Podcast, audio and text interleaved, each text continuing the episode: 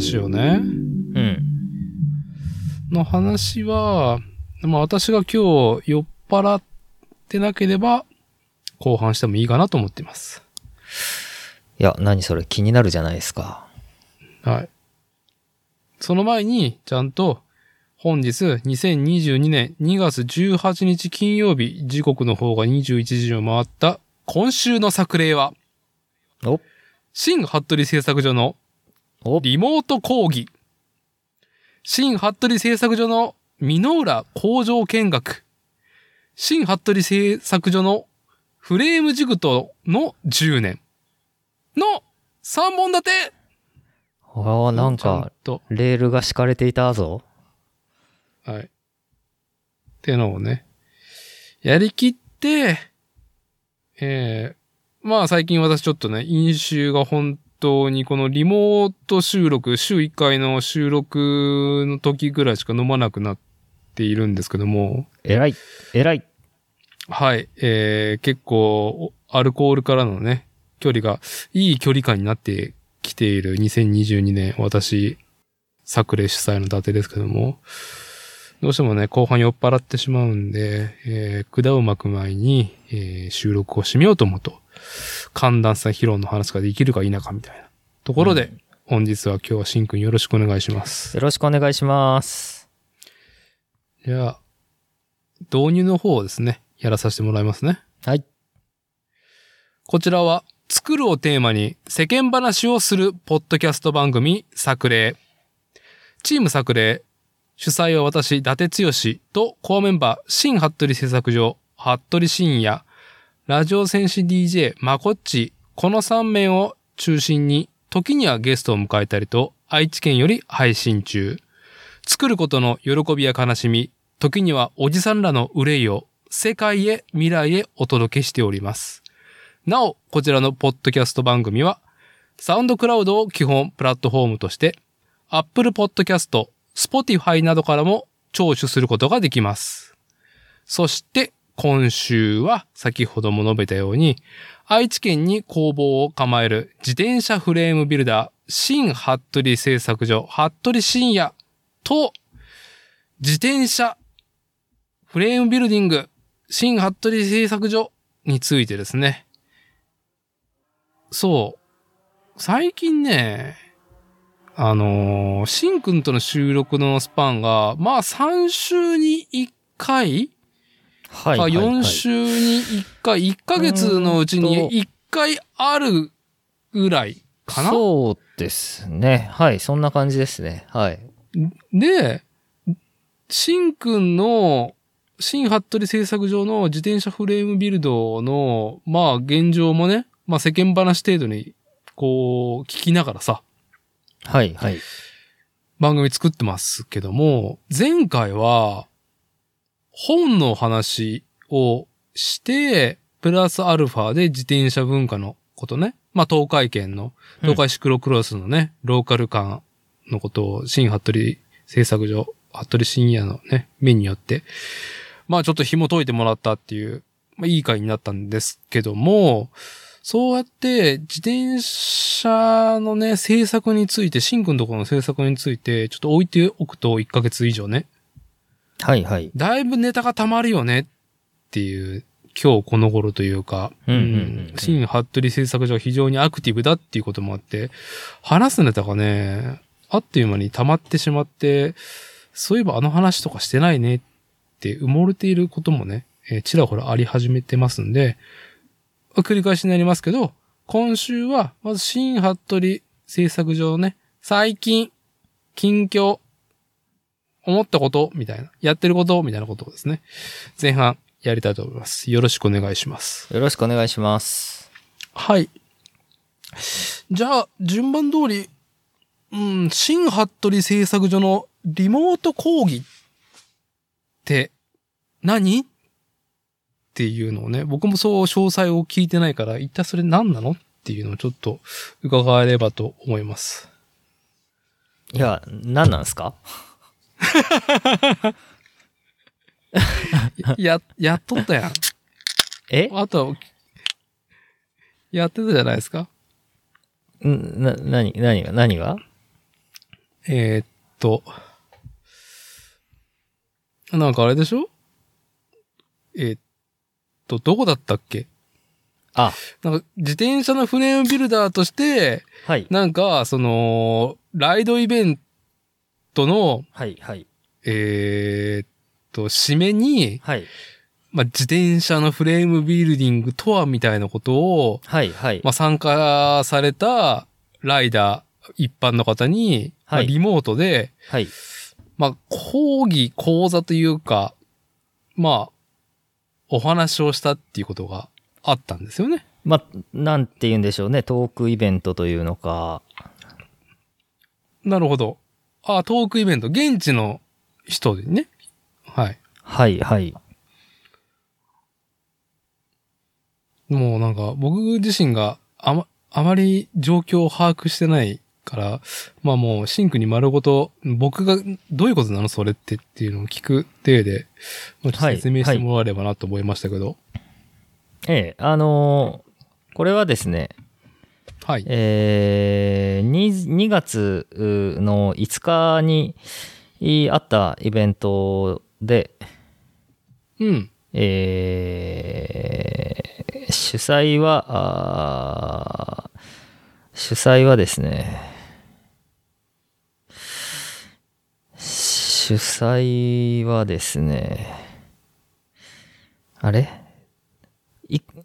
いろいろやってみえるんで、どれが正しい名前かちょっと今、あの、私、あれ、どういう、ああ、全然ゆっくり調べてもらえばいいですよ。なん風だったかなと間があるのは、であの、全然編集できるんで。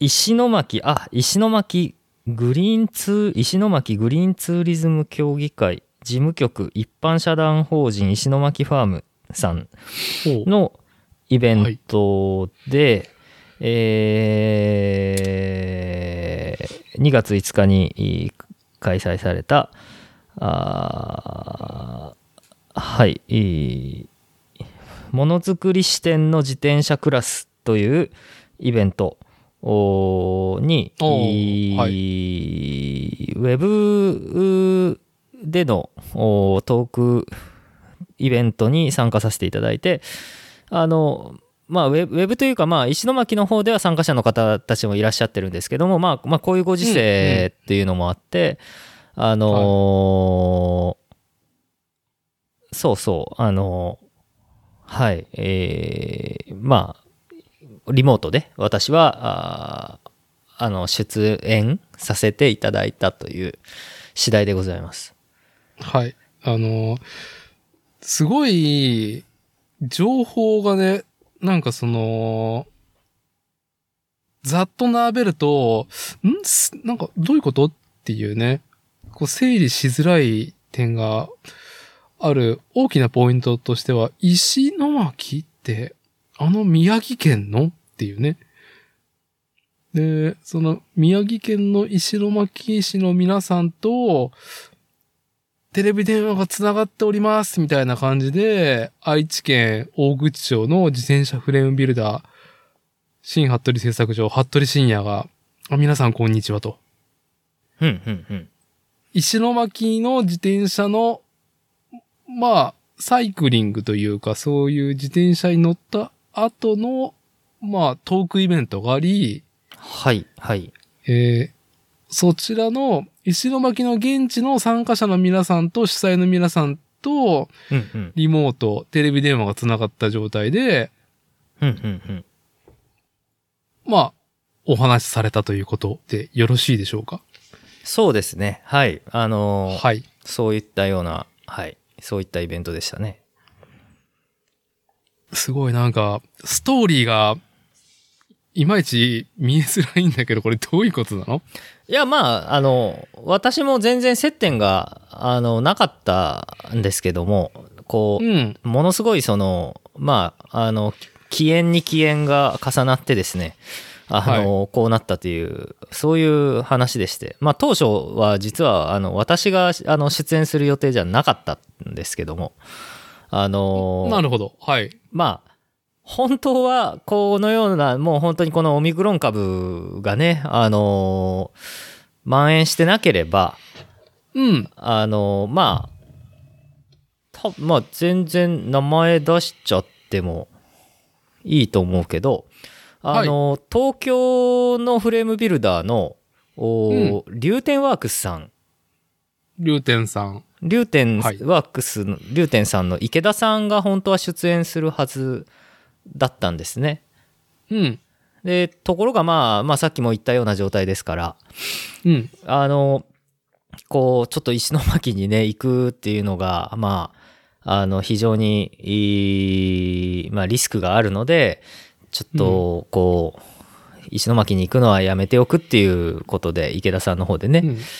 で、それで、こう、あまあ、池田さんは、い出演はもう直接はいけないっていうことで、とで、まあ、あの、ところが、ああの、じゃあウェブで出演はってなった時に、そういう環境がなんかなかったのかな、あの池田さんの方に。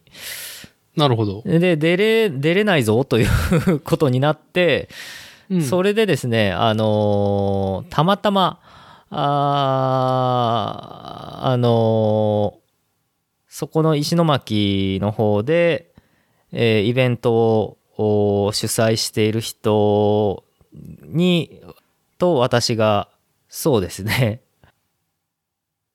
まあ知り合いというか、なんというか、偶然なんですけど、面識あって。面識あって「服部さん代わりにどうですか?」っていう話になって「あじゃあ出ます」っていう感じで。あの出ることになったというあのそういった、あの背景でまあ主催者の方が実はリューテンワークスさんのお客さんなんですよ。ああ、なるほど。そうそうそうそれでリューテンさんがっていう話だったんだけど、うん。うん、だけどあのまあそれであとはそうかその石巻ファームさんって面白くてなんか家具工房とかもいろいろやってらっしゃるのかな、なんかほううんあの拠点が1個あってそこでカフェと家具工房とまあいろんなその地あの復興事業とかいろんなことに絡んだことのハブになってるようなところみたいですけどあのうん。まあそういうそこのあの親方さんがあのリューテンワークスさんのねあのお客さんで自転車お好きで。うん。うん。であのまあその方もなんかねごご実家というかご先祖っていう ご先祖ってほど昔じゃないんごですけど先祖？祖父祖父ぐらいがうフレームビルダーだったらしいんですよ。ん。おーなんか、なかなかね、稀有な、そうですね流れですね。ええええはい今はねその祖業昔そのおじい様が始めたお仕事っていうのはその自転車とか二輪の修理とかをやうんる自転車屋さん自動二輪屋さん兼うん。フレームビルダーだったというところでうん。あのフレームの製造を行ってたらしいんですよね。ううん。だだけどあ、まああのこう時代が変わってきて事業を変えていって、まあ、今は不動産屋さんをやられてるっていうお話なんですけどうん。あのまあそんなような方がしあの石巻ファームさんのリーダーをやられててそ,、まあ、うんそれのそのあのし石巻ファームのお仕事の補佐というかまあ他のその社員の方が私の知り合いでそれ、で、あの代打でこうあの出させていただくことになったというそういう次第で、まああの非常にこう縁がいろいろあって「え池田さんルーテンワークスの池田さん」みたいな。う ん代わりに俺？みたいな。代わりに「俺!」みたいな。そうそうそうそう、はい。まあ、ちなみにその石巻ファームさんも、はい。うん。リューテンさんとちょっとまあコラボというかなんか石巻のその石巻ファームさんのオリジナルのフレームのブランドをこうやってるみたいで。ああ、そうなのね。ん。そうそうそう。あの池田さんが作ってうん名前をこうまた別途こうつけたバイクをこうプロデュースしているっていう、そういうことみたいですねうんうーん。まあ、えーっと、僕の理解で、まあ、宮城県の石巻市に、まあ、まさに、作るっていうことをテーマにしたはいはいハブスポットがあると。まあ、ね際に工房あり、カフェありいうね。まあ、あとクラフトビールを作るとかね。うん。ああ、それはマイクロブルワリーとしても運営されてるってこと？それとも、うんもっと簡易的なもの？まあ、あの、一応は今は、あの、こう、違うブルワリーさんに、あの、委託されて自分らのブランドをやってらっしゃるのかな。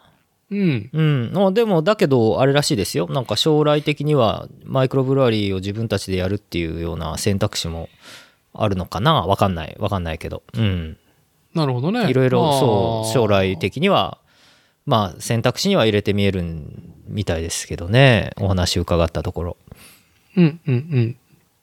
あのーまあそういう、本当に DIY、DIY 精神にのっとり、まあ作るっていうことをね、こう、大枠で掲げてるハブスポットがあり、で、そこには、えー、なんだろうね。まあ、ハブスポットたる、まあ、こう、フリーな場とか、まあ、イベントを打てるハードとソフトがありますと。で、そこで、自転車のライドから、まあ、作ることっていうのを結びつけての企画が起き、で、そこで実際に自転車をフレームビルドをしているフレームビルダーを東京からね、ゲストから呼び、まあ、自転車、自転車これライドしてるんだよね、みんな。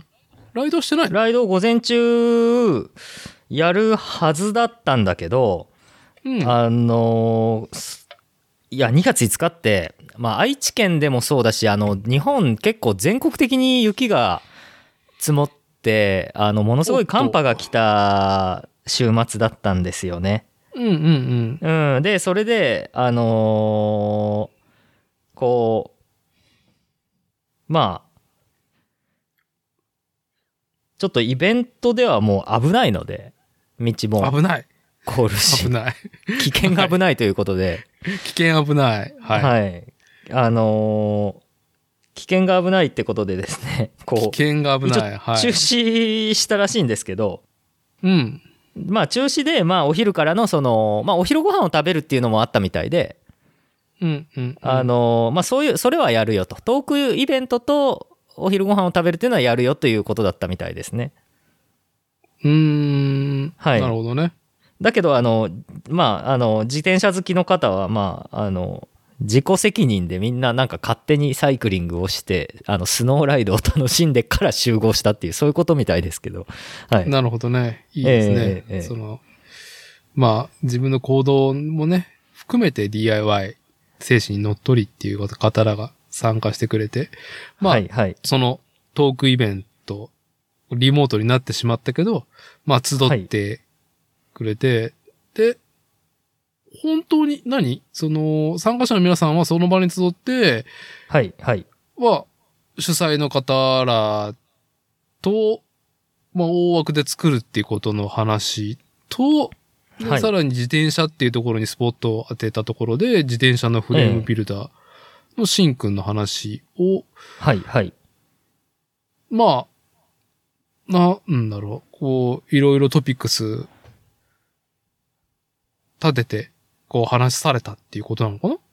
そうですね。まあ、ちょっとこういうのが、あの、まあ、伊達さん、作例のおかげで、あの、割と慣れてるかなとは思ったものの、やっぱり、あの、通信環境とか、あの、そういう、あの、慣れてない環境だったんで、うん。意外にあの、どっから、どれぐらいの尺でどこからどこまで喋ってよくて、みたいな、あの、のがわからなく、あの、参加者の方たちはすごい楽しかったよって言ってくださったみたいなんですけど、うん。あの、僕としてはこれ大丈夫だったかなみたいな。いや、いやいやいや、あのーまあまあ僕もいろいろやってますけど、結はい。構しんどい状況だと思いますよ。いやー、まあ のあ、し、うん。した、僕の場合はあれですよ。例えば伊達さんは、あの、ちゃんとしんどいって自覚ができるじゃないですか。うんだけど、僕の場合、大体、あの、暴走軽自動車だから、あのーああ、はいはい。そう、あのーあれなんですよ。こう、もう本当に、あの、暴走してぶつかっても猛スピードでバックして、もう一回、あの、猛スピードで、あの、フルアクセルみたいなタイプなので、ああのー、最近の老老人突スタイル。す あなんかい、そうね、僕は、それは、そこまでは言ってないぞ。はい。うん。あの、まあまあ、そうなっちゃうんで、ちょっとなっていう、あの、のがあって、大丈夫だったかな 喋りすぎたんじゃないかなみたいな。出た。終わった後になんかちょっと心配になるそうそう、終わった らもうそのまではどう1ミリも、1ミリも配慮はしないがね、どうそうですね。どうしようも、まあもう終わっちゃってからどうしようもないですけどね。はい。いやまあ。いやいやいや、いいですよ。えーそこがまあ、えー服部深夜のね、服部深夜たるゆえんだと思いますんで、もうらしさというかね、スタイルだと思いますねいいと思いますよ。もうなんかね、あの、申し訳なくなっちゃって、本当に。あのーもう、流天ワークスの池田さんと、僕でしょ？代打で出たもののね、もう本当になんかもう、あのーもうなんか、こう、全然違うやつが出てきた。全然違うキャラクターのやつが出てるっていう感じがして、あのーまあ、まあでもさ、そのフレームビルダーがさ、うん、まあ。なんだろう、喋ってるところとかって、はい。なかなかその、なんだろう、基準値って皆さんないと思うよ。まあ、な、ないですけどね。うん、でも、うん、ないと思うよ。これは僕のコンプレックスのなせる技なのかもしれないんですけど、あのほ、竜天、竜天ワークスの池田さんと、あの、僕がまだあの、フレームビルダーを始める準備をしてたぐらいの時に、あ、あの、竜天さんのね、あの、工房にお邪魔したことがあって、ああ、話しとったね。はい。えはいえまあまあまあ、なんとね、本当にその、いや、本当にね、いや、俺この人みたいに、こんなすごい人みたいになれるのかなって、ちょっと一瞬絶望しましたからね、会った時ね、最初。ああ、あれでしょ、うんその、竜天さんの竜天ワークスさんの工房行って、あの、常磐の上に平気で、あの、ビール缶を、あの、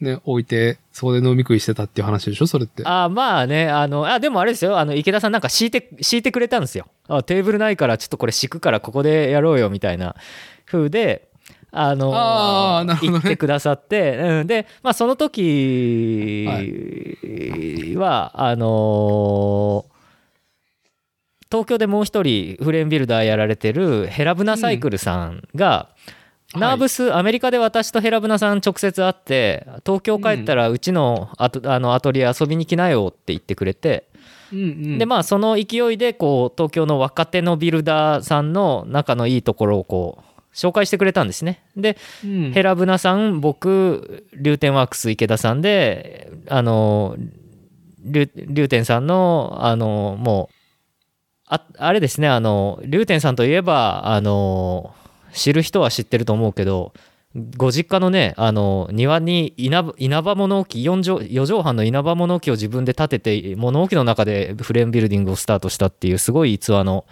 持ち主なんですけども、うんうんはい。あのその稲葉稲葉の工房から新しいあの今のあのアトリエに引っ越したばっかりぐらいの頃だったんですねお邪魔したのが。うー。うんんもうそれが、えーっと、もう10年以上前になるのかな？ちょうど10年ぐらい2012年ですかねあれは。うん。はいなるほど。でまあその時にもう池田さんに初めて会って、まあ、ブログはねずっと拝見してたんですよ。うん。まあやっはいぱこう、もうブログの通りの方で。ああ、僕もあのね、ピストブームとか、はいいろんなね、送り手がいっぱいアクティブな時期だったから、龍天さんのね、ブログも拝見したことありますけども、まあ言わんとすることはわかりますそのブログの雰囲気っていうものがね。はい。それが、あのまさに、えー実際その工房、むしろご本人自身からこう、滲み出ていたっていうことなのね。そう、そうなんですよね。まあ本当に。いや、こんな、東京にはこんなつわものが、こんなつわものがいるんだなっていうので、僕はこんな感じになろう、な、なれない、まな、ねえ、なれるんだろうかって、これぐらいの方になれないと、フレームビルダーとしてはやっていけないのか、こそんな大変なんだろうかっていう意味で、うん。やべえ、俺、ちょっとなんか、あの、進路を間違っちゃったかなってはちょっと思いましたけども。新服部製作所で、ええし、あの、修行というか創業、ね、打ち立てる直前に、うん。まあちょっと眩い。しいもの、眩しいなーっていうものを見すぎちゃった。そうなんですよね。で、まあ、あの、ーはい今日はあアメリカから帰ってきたばっかりで、なんか修行お疲れでって言われて、こう今日は俺た俺らでおごるからさ、飲もうぜみたいなことで言ってもらってね、最後。まあ、で、うんうんあの、最後に僕があの、常磐にビールをあのこぼすっていう、あの、ねせ盛大にこぼすっていう、しかもね、あの、今初めて、竜天さんが新しくそのね、工房を、アトリエとしてね、ええちゃんと開き直した時に多分、常磐も、まあ、新品か、でも中古かなうん。あの、常磐って工業人じゃないと耳にしないし、えーっと、まあ、直に見たことないと思いますけど、はいもうマイク、マイクロ、ミリじゃないですよ。マイクロ単位で、えええー歪みのない、もう、分厚い鉄塊、鉄の塊だよね。鉄塊、ええ鉄塊のテーブルだよね。そうですね。はい表面が本当にもう、マイクロの値で、マイクロ以下って言ってもいいぐらいのね、はい。平面がしっかり出てるからこそ、それを基準に、いろんなものの寸法っていうのをね、えーええ。刻んでいけたりとか、うん、それを基準に直角を出したりとか、ええええ。非常にものづくり、鉄工工業においてはもう、基本、基準のね、もう一番大事で、ええそれゆえにクソ味噌高い。っていうね。そうですね。はいまであ、あの、中古とかだったらね、中古で偶然じゅ、こう、状態がいいものがあれば、まあ、うんいいんですけど、新品で買うととんでもないことになっちゃうんで。とんでもないよ。え えあの、ちょっとね、あの、うん百万とかになっちゃうんで、うん、あの、まあ、リューテンさんももちろん、あの、もちろんって言ったら失礼だけど、あの、やっぱりね、フレームビルダーだと、まあ、大体みんな中古ですわ。うんうんまあ、だけどやっぱり、あのーまあ本当に皆さんもあの各 SNS 等あるいはブログでリューテンワークスさんの仕事を見ればもう分かると思いますけどものすごく丁寧な仕事をされてるんで、うん。あのまあ、そういうい、ね、池田さんがこう中古といえど選んできたような、ね、定盤だったら、まあ、そりゃねあのそこそここう中古なのに状態いいねっていうのをいい感じにこう探してこられてるやつだと思うんで、まあ、そんな常磐に僕はもうあのあわわわざとじゃないですよ、うん、わざとじゃないですけど 常磐にビールをこう見事にぶぶちゃーってこうもうか結構入ってたんですよ 缶に。はい。まあ、い一応、その、鉄のね、無垢の鉄の仕上げられた表面には、はい。グリスというか、なんだったっけ名前忘れたけど、あ油がさ、油がね塗布されてるから、とえ。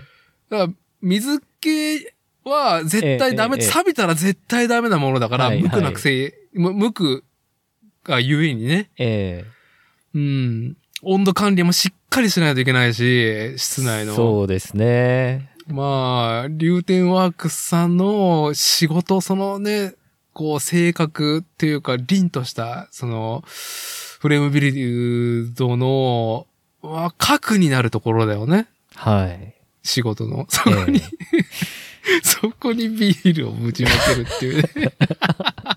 え いや殺されるなと思いましたけどね。いい話いやいやまあでも池田さんねそんな人じゃないんで全然。はいはいおういいよとか言って言ってあのこぼれたところにあのパーツクリーナーをビューって一瞬で一瞬で塗布し塗布っていうか、まあ、パーツクリーナーで吹っ飛ばしたんですよねビールね。パでーツクリーナーだと油飛んじゃうから、なんか。そうだでその後でその後油フューってやってて「あ大丈夫？気にしないで」とか言って言って「すいませんすいません」っつって言ってえーはいあのーまあ龍天ワークスさんね。あのーもうあれからもう会ってない。お会いはしてないですけど。ああ、なるほどね。ええ喋ったこともないですけど。あのだけどあの、うんうん。名古屋のねあのサークルズさんにのシムワークスさんにはあの東京から来られあの東京で自転車関係やられてこう名古屋に引っ越してきてシムワークスさんで働かれてる方たちとかもいろいろいらっしゃるんで、うんまああのシムワークスのもんじゃさんとか、うん。うん、あの、もんじゃさんとかからこう、近況を聞いたりとか、うん。あとは、あのーこう、アメリカの、あのー部材で、うん。こう、ちょっとこう、メールして会話して、こう、取り寄せないといけないものがああって、うん。で、それとかがこう、りゅうりゅうてんさんがなんか、りゅうてんさんはなんかあんまり英語とか得意じゃないっていう風で、これどうやって取りゃいいんだっていうのを私が仲介して竜亭さんにあの送ったとかそういう話はあって、うんでその部材がもんじゃさんのフレームに使われてるんですけど、ああ、そうなのうね。ん、あの S&S カプラーっていうあのフレームを分割するカプラー、うんうんうん。ね、トップチューブとかダウンチューブに溶接されていて、あのーああいう飛行機輪行だとか、まあ、船とかバスとかでこう自転車を、あのーそれこそおーなんだ海外旅行行くようなねゴロゴロの引くようなバッバッグに入れれるようなうん。うん、まあそういうような、あの、フレームをデモンタブルってね、言い方しますけども、自転車デモンタルって言うんだ、ああいうの。うんデモンタブル、デモンタブル。はい、って言うんですけど、あの、そういうのをやるための、あの、そう、パーツだったんですけどね。うん。それをまあ、あの、取り寄せて、僕が、あの、もんじゃさんに渡して、うん。で、それが、あの、龍天さんに渡って、龍天さんが、あの、もんじゃさんが今も、あの、メインでずっと乗ってる、うーんシングルスピードの、どこでもね、もんじゃさんシングルスピードのその分割フレームでどこでも行っちゃいますから、あのそうね。ええはい。外国からね、あの、コロナ前はもうずっと外国から、あの、まあ、あとはもう日本の秘境の、あの、昔からやってるお祭りとかを、もんじゃさんはう、ん。グラベルとかを交えて、あの、見に行くっていうすごい、あの、活かした遊び方をされてるんで、うん。まあ、だから、あの、シムワークスのフューチャーに、モンジャが、うん書いている、ライドトゥ仏教だったっけ？あ、ありましたね。はい、はい。あれまさに龍天さんのフレームで言ってるんだよね。そうですね。はい。あ、ライドトゥ仏教寺院じゃえ？うん、仏教寺院じゃないですか？えーと、あれどこだ？ビル、ビルマ、ビルマじゃねえな、今は。あの、ん？カンボジア？なんかどっか行ってましたね。うん。あ、ミャンマーだ。なかなか、ミャンマーか。ミャンマーな？なかなかね、うん自転車走ってるところの絵力が強いやつね。まあ、そうでしたグラベル、ね。グラベルっていうよりか、まあ、そこ、そういう道しかないよね、みたいなところ、そうですね。道がそもそも舗装されてないというその国はね、みたいな。はい。なるほどね。まあ、だから、えーっと、その、ん？何だったっけ？そのフレーム分割できるところのアタッチメントの名前。えっとね、S&S カプラーってやつですね。S&S カプラー。えうーんと、サーリーで言うところのトラベラーズチェックだったっけ？えそうですね。もう廃盤になってますけども、トラベラーズチェックっていうやつについてた、トップチューブとダウンチューブについてて、えー前三角が分割できるという、そういう仕掛けですけれどもね。うん。うんあのーまあ、ビールをおこぼしてから数年後の話ですけども、はい。あのーまあ、伝言で、あの、もんじゃさんから、おなんか、あのーありがとうって言ってたでーとか言って、えー、ああ、もんなるほどねじゃさんから、。はい。あ、じゃああ、のーお役に立てて光栄ですというところでございますけどもね。あのー、はい。ね今回のこのリモート講義、えー宮城県石巻市とね、えーテレビ電話がつながっておりますのね、リモート講義というかトークイベントの参加っていうのは、まあ、竜天さんの代打とはいえ、まあ、その流れはね、こう、そうも不思議というか不可思議というか、接点がなかったわけではないっていうところがあったよねっていう。そうですね。はい。まあ、ね、自転車フレームビルダーの、こんにちは、新服部製作所、服部深夜ですっていう風にね、出ていくのは、まあこれからも、こう、ね、えー、ちょっとしたワークショップっていうか、講義にも出ていくっていう予定があるから、まあいい機会だったんではなかろうかと。うん。そうですね。はいはい。あの、練習しないとね。うん。練習しないとね、まあ、このポッドキャスト番組で喋るのも、あの、足しにはなってると思いますけど、まあ、襟を立たすっていうところと真逆なことをやってるから、うん。うん。そうですね。お酒飲んじゃってるしね。うん。うんはい。いいですよ。あ、まあ、とりあえず、じゃあ、リモート講義の話は、まあ、一旦これでいいですかね。はい。あのーはいえーっと、こう、お誘いいただきどうもありがとうございましたっていう、はい、ところで。じゃあ、続いて、新服部製作所の美濃浦工場見学。なんで今日そんなに、あの、じあれなんですか？若干なんか、何？あの、やらせっぽい感じなんですか？まあ僕がやらせっぽい人間だから、あまあ僕にとっては、僕にとっては至って別にね、今ね、そう言いたいからやってるっていうだけの話ですよ。そうでしたね。大丈夫でしたね。もともと僕のね、はい持っているあの特性です。はい。あのね、だってそうだよね。越山さん、越山さんって言はいって。たもんね。あの、はい。全日本チャンプになった越山さんと中継がつながっておりますって言ってたもんね。はい。あの、タイはありません。私がやりたいだけです。い、やー、いいです、いいですよ。もう本当に今回の収録はですね、ただただシンくんに喋らせて、うんうんって僕がうなずきながらビールの缶が開いていくっていう感じの回なんで。これ、本当これはもう、キンキン、昨日の話だよね。はい事前の連絡で伺ったんだけど。ええええはい。うんまあ、このポッドキャスト番組をお聞きになっている自転車愛好家の皆さんでしたら、ミノーラと聞いたら、ああ、おお、ミノーラ、へえ、工場行ったんだ、とかそういうぐらいですけど、まあ、これを、ミノーラさんを全くそういうね、門外観の方たち、まあ、外に、まあ、えー、知ってもらうっていう意味では、どういうふうに紹介すればいいかね。うーんと、あの、そうですね。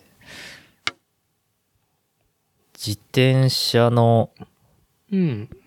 パーツとか、室内ルームトレーナーの製造、開発をされているメーカーさんです。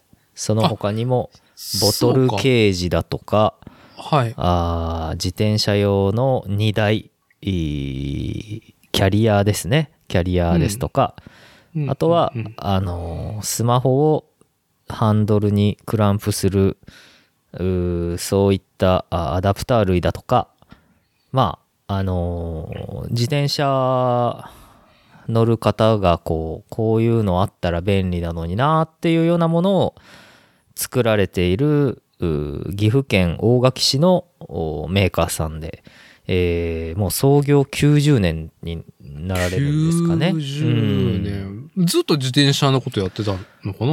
うんそうらしいですね。あの、昨日ちょっとお話聞いたところですと、はいあのーお最初はいわゆるまああの実用車ですとか一般車のあのうん荷台キャリアを、うんあのーやってたそうなんですけど、うんうんううん。ん、あの、まあ、こう、他と、他とって言ったらあれですけど、他の業者さんとのね、こう差をどうつけてやっていくかってなった時に、あの、名古屋の、おこれまた老舗の問屋さんの深谷産業さん。はい。はい、深谷産業、そそれこそ深谷産業さんも120年か。120うん年。ねえ。はい。はい。あの、その時に、あの、深谷産業の社長さんが、その当時のミノーラの社長さんを、ユーロバイク、あの、ショーですよね、展示会、うん。うん、に連れて行って、で、その時に、あの、ローラー台、室内ルームトレーナうん。ーを、あの、初めて見て、うん。うん。で、まあ、こ、これを作ろうと、これをやってみよう、うちも、ということで、室内ルームトレーナーをやり始めた、おそらく日本で初めてなのかな？わからないですけど、あの、そういう経緯があって、やっぱりその、まあ、それをこう開発してたものを、また深谷さんがこう、問屋さんとして日本中に流通させていったという、そういう歴史があるみたいで。なるほどね。それ、ユーロバイクに行って、えー、ルームトレーラー、まあ、ローラー台って呼ばれたりとかね。要は、スポーツバイクを、その上に走らせ、その上に走らせる？なんて言ったらいいんまあ、あだろうね。の、いわゆる、あれですよ、あの、皆さん、あの、自転車知らない方でも、スポーツジムとかイメージしていただくと分かりやすいと思うんですけれども、うんあ、の、エアロバイクってよく言われるような、あの、まあ、自転車っぽいマシンに乗ってペダルを回して30分1時間って言って回し続けるそういうトレーニング器具ありますよね。はい。うん、それをあのそれぞれのご家庭であの自分の自転車をおそのおローラー台っていうものに装着してあの自転車に乗ってあのペダルを回すことでうん。ご自宅でルームトレーナーとして使えるっていうそういうあのーまあマシンというかトレーナーマシンというかねはいうーん。何年の話なんだろうね、その。えー、何年かはちょっと伺ってないでですねそれは。す。おうーん、まあでもまあそれが出てた頃なんでしょうね。うん。うーん。これちなみに、シン君がその、ミノーラさんのところに工場見学に行くっていう流れは、まあどういったいきさつがあったの？あ、実はメインは工場見学だったわけではもちろんなくて、あのーちょっと打ち合わせ、打ち合わせといっても私そんなむちゃくちゃいろいろ準備はして行っているわけじゃないんですが、うん、あの、4月にい岐阜県羽島市のおガーデンモールだったかな？に、あの開店するブロック47っていう施設自転車関連のサイクルステーションなんですけれども、はい。あのそちらの方で、えーまあフレームビルダー視点で、えあのちょっとこういろいろまあ意見だとかあー、まあアドバイス的なこととあとは開業後にあのそのブロック47さんの方で、えー溶接とかが体験できる DIY スペースを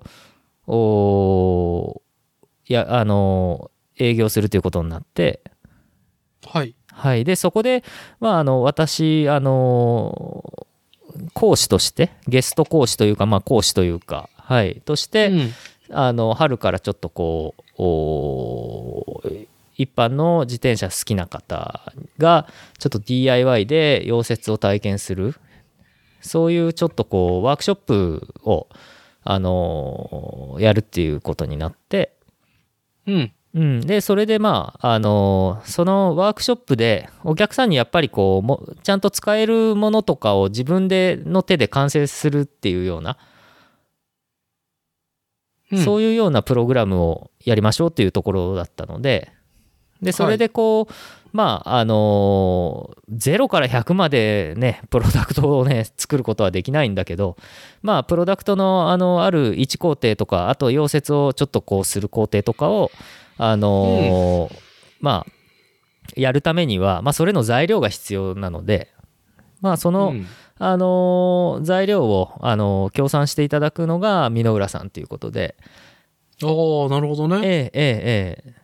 ですまああの本当にあのその他にもこの施設に対してはすごいあの非常に多大なバックアップをされされてらしされ,、ね、あのされてるっていうことで、ええ。ああ、そも、そもそも箕輪さんが、まあ、岐阜つながりっていうところで、ええええこのブロック 47? ってはいはい。だっけ、ええ。に、ブロック47岐阜羽島の駅前に、まあ、稼働し始める、うん、まあ、それこそ、さっき石の巻の話題もあったけど、その作るをテーマにしたハブスポットそうですね。まあイベントスペース。うん、イベントスペースとかあとレンタルサイクルとか。まあ,、ん。あのそれでもでも基本的にはあのサイクリストのサポートあの修理とかね。あの用品の販売とか。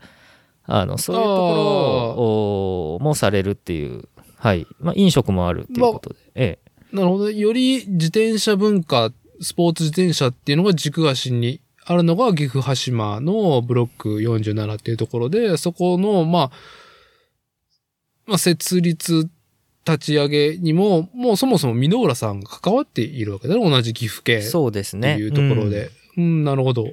はい。まあ、それで、あのーまあ、ワークショップのね、講師を、あの、やらせていただくっていうことで、まあ、ミノラさんの、その、用意してくださるそういった材料と、あのーいろいろ照らし合わせて、あ、どうやったらお客さんに、あのー楽しんでいただけるかなとか、うん、うん。あのちょっとこれやらせるのは難しすぎるんじゃないかなとか、これだったらできるかなとか、あるいはあの、うんうんうん。できなくてもそれがまた面白いんじゃないかなとか、そういったその、カリキュラムの中でちょっとこう、どうしたらいいかなとかっていうのを、あのー、箕浦さん、まあ、あの本当に、あの、恐縮でお忙しい中、あの社長様に、はい、あの、いろいろと、おご対応していただいたんですけども、はい。うん、うん。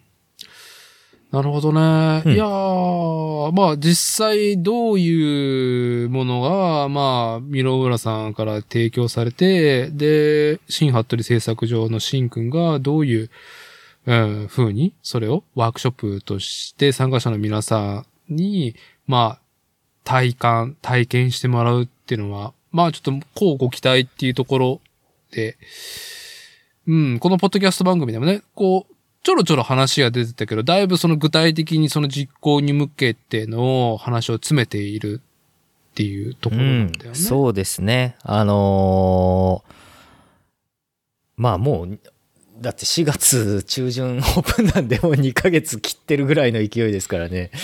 いや、うん意外に時間はないということで、ええ、あのー本当に、えーまあ私はもう本当にね、あの、あの、時間の都合を合わせて、あの、ついていくだけで、だ、あの、本当に あの微力なが微力微力ながらあのまあかんあの関わらせていただいているというあの立場ですけどもええまあでも本当、おちょっとこう今までねやっぱり東海地区だとまあ自転車文化とかってそういうものに対してこうあの過去10年間ぐらいとかのスパンであのスポットライトを浴び浴びるじゃないなスポットライトを照らしてこうみんなに紹介するみたいなスタンスをしてたのがやっぱりサークルズさんとか、まあ、あと伊達さんがやられてたあのねえーチャリ犬の NPO の活動とか、まあ、あとは私はどっちかというとそのそれをやられてる方たちのこう10歳ぐらい年下の人間としてこうねフォローしてきたっていう人間なんでまああの八須賀さうんん。たちとか部長コーヒーさん部長さんたちがやられてる東海シクロをあの発展させていくっていうのもどっちかというとちょっとこう下の世代として追っかけてきてるような年齢の人間なんで私は。まあ、一回り以下、一回り以上のね、うん。まあ、ひそうですね、10年とか、まあと10年、12年前後離れてるところから、こう、追っかけているっていうところですんで、あの、こね、うん。そんな中で、こう、この2022年になって、あの、まあ、その箕浦さんですとか、まあ、もしくは、まあ、この事業っていうのはもう、あの、発起人は実は自転車業界外の、あの、ところの、お産業の方なんで、まあ、会社さんなんで、まあ、そういう意味ではこうちょっとこうまあねあの今まではどちらかというと本当にあのまあ、個人レベルとかでこうやってきたっていうのが今回ちょっとどうやってあの企業さんが絡んでやるっていうところでどんな感じになるかっていうまあ楽しみなような 怖いようなあのまあワクワクするようなっていうそういうようなあの感じですよね。うん。うん。まあ、本当にね、うーんと、うん。実、実動する、まあ、初回のワークショップ、実行するまでは、特に関係者以外、参加者ですらね、まあ、未知なところが多いから、はいはい。うん、既存のことではないからね。あそうですね。ものがあります。はい。うん。それに対してマーケットが構築されていて、送り手と受け手がいて、まあお店に買いに行ける、お店で買える、自分で楽しむとかいう、よくある気象転結ではなくってね。まあそういう、こう、ワークショップだとか体験型とかいうのがあるなっていうのは耳にしたりとか目にはしてるけど、この東海圏っていうところで言うと、やっぱりね、地方都市感がみなぎってるんで、ええ。ー非常にそういう発展的、ナウな、こう、ソフトの提案とかワークショップっていうのは、なかなかね、なかなか機会がないっていうところで、えうんうん。岐阜羽島のブロック47は、結構全力前のめりでそれをやろうっていうね、まずハード、箱を作ってはい、はい、はい。そうですね。今年うん2020年の春4月から指導してっていう、そのソフト面の、まあ一端を担うのが新服部製作所だっていうところ。で、箕浦さんもガチにそこに、まあ立ち上げから関わってる箕浦さんも、えー、ソフト面へのまあ協力としてね、はいい、ろいろ動いはい。てらっしゃるっていう話、現状だとは思いますけども。ううん、うん、うん。いや、まあ、まあ本当に、第1回やるまではまあね、うん、何もつ、詰まってなくて、こう、一週間前とか、数日前に、あ、あれこれってどうしようみたいな感じがね、絶対出てくると思うから。それを込みでね、やっぱりそれぐらい、やっぱ既存ではないものにね、挑戦というか、うーん、まあ素晴らしいことだと思いますよ。本当にその施設のね、こう掲げてるいい、やっていこうっていうことに対しては。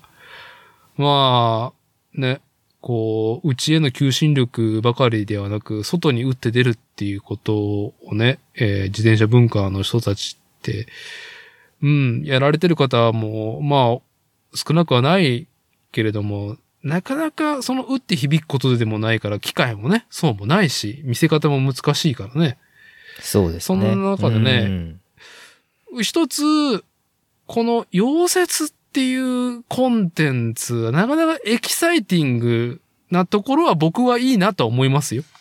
うん、そうですね。まあ、それでこう、実際こうね、作って、お客さんがこう、まあ、自分で作って使えるものがね、できるっていう。で、それのお手伝いを、まあ、講師として、あの、させていただくっていうことで、うん、うん。まあ、ね、近く、そういう、そういったことをやりながらも、あの、ちゃんとこう、あの、カフェだとか、あの、ゆっくりするスペースももちろんありますし、うん。うん。あとはあのレンタルサイクルなんかもあの結構こうただ単にあの走れるよっていう自転車が置いてあるだけじゃなくてこう結構ね面白いバイクがたくさんあのレンタルできるようなものを準備されてるみたいでうーん。はいあの私もおう作る真のフレーム新服部製作所のお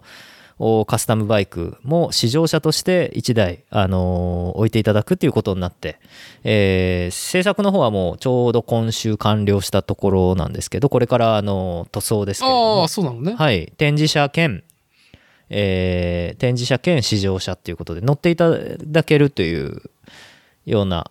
あ、塗装は？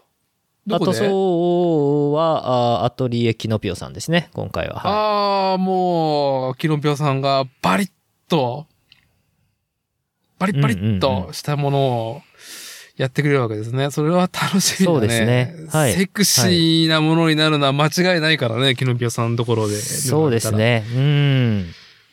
ああ、楽しみですね。まあ、はい。意地から強い、あのー、カスタムビルド、あーフレームビルダーの指導者がね、そこに置かれるっていうのは、うん。まあ、建物も結構ね、まだ僕はなんか概要とかはなんか、まあ、チラ見ぐらいしかしてないけど、まあ、はいはいまあ、タイはないですよ。一言で言ったら、おしゃれな建物ですね。っていうものがきっと、立つ中、そこに置かれる、キノピオさんでパリッと決められた、カスタムビルドのバイクが、レンタルで、こう鎮座するわけで。うん、いい絵になりそうですね。そうですね。まあ、あの、他にも結構、おいろんな、あーまあ、本当面白いブランドの自転車もね、あの、まあ、ただちょっと今、こういったね、ご時世で、えー供給がちょっと追いついてないんで、あの、開業までにこう、間に合わないものもやっぱりあるそうなんですけども、まあでも、それでもまあ、まあね。あの、はい。うん、そういったあのいい出会いのきっかけになるようなあー楽しいものがあーあるし提案していくっていうそういう施設になりそうですねはい。うーん、そこの岐阜羽島のブロック47は、こけら落としっていうか、オープンは4月1日なの今年の。あ一匹ではないですね中旬ですねはい。うーん。まあ、ゴールデンウィーク前にはオープンするってことだね。そういうことですねはい。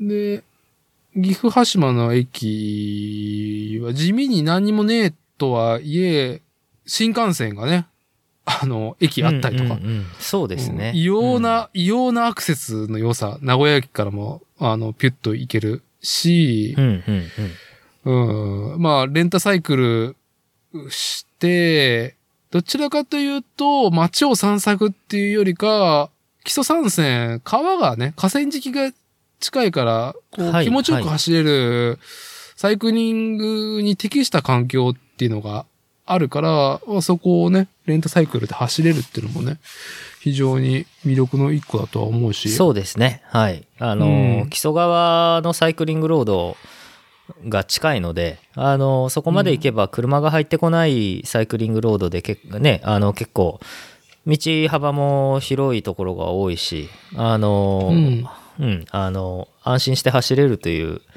うーところが近いですし、まあ、あとは、もともとのその地元のローカルのサイクリストたちが、よく基礎参戦は走ってますんで、うん走ってるね。はい。まあ、んそういう方たちの、あの、まあ、休憩スポット、休憩しつつ、自転車いろいろ見たりとか、あの、できる、そういうような場所にもなりうるということで、えーうん。まあ、どういったあことになるかはね、わかり、わかりませんけども、おーまあ、あの、春ね、まあ、ちょっと今こんなね、あの、おコロナのね、オミクロン株もちょっと蔓延しちゃってますけども、まあ、春ぐらいになって、もう少しね、あの、状況が良くなれば、まあ、あのまた、サイクリングにね、適した暖かくなる時期でもありますしね、えうん、うん。ーぜひ、えーなるほどね動向をね、あのチェックしておいていただければというふうにえー思いますね。はい。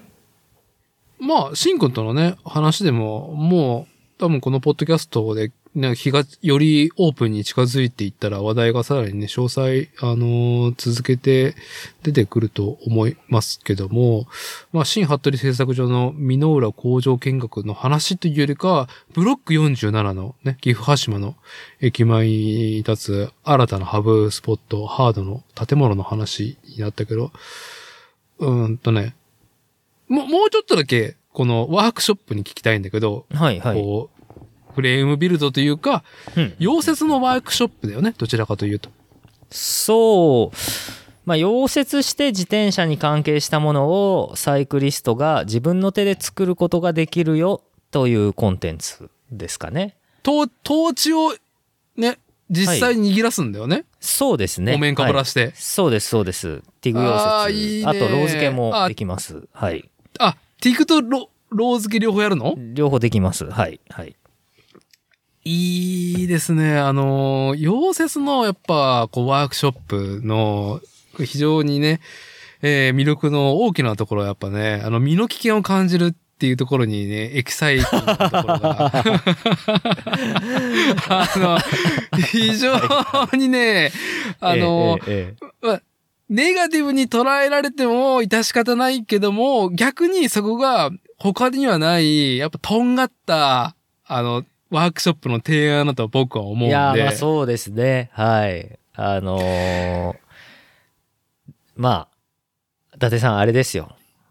あのー何？僕がそういった危ないことがないように、あのーちゃんとね、えー指導させていただきますので、はい。うんあのーまあ、安心安全っていうね、僕最近このあのフレーズ好きなんですけど、あのーはい安心安全っていう、はい。はい。安心安全。ええまあ、とはいえね、ちゃんと保護具、あのー防具、手袋、まあ何よりもその溶接用のお面ね、はい、はい。とかエプロンだったりとか、はえー、どうだろうね。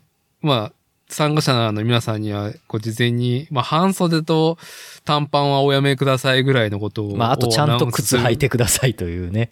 ははいい。はいクロックスサンダルはやめてねっていうね。うん、ぐらいは。でもどっかで、どっかであの、クロックスサンダルでバリバリ溶接してるフレームビルダーたちは大勢いるんですけどね、いろんなところで。あーまあ、まあ、基本的にね、そういう連中はあっちって、あつ、あつつっと思いながらやってるんだよね。そうですね。まあ、あまあね、あの、あとは皆さん大体個人事業主ですから、あの、労働基準法だとか、ね、うんどっちかというともう一人親方なんで、あの、それ自己責任になってきますから、あの、はいなんで、はいこう、怒られる筋合いはないし、自己責任っていう人たちうん。ではないんでね、一般の方はね。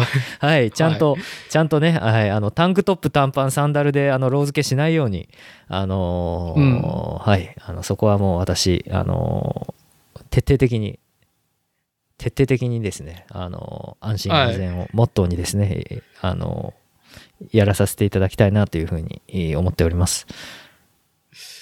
まあでもワークショップに、ね、あの、僕があの僕が行ったはい UBI は、はいあのー学生、学生っていうか、あの、生徒？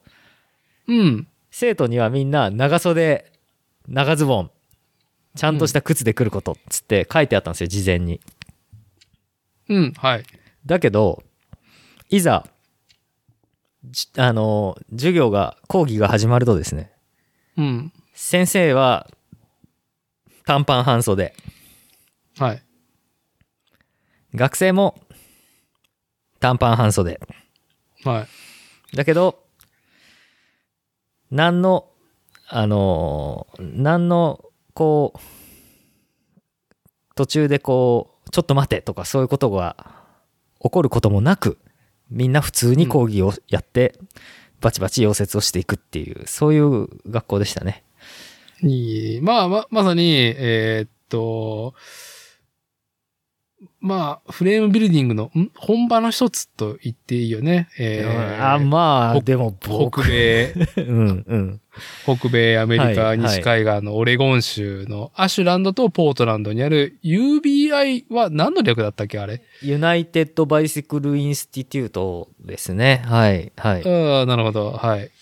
まあ、あの、フレームビルディングから自転車の組み立てまで、あとなんかあったんだよね。うん。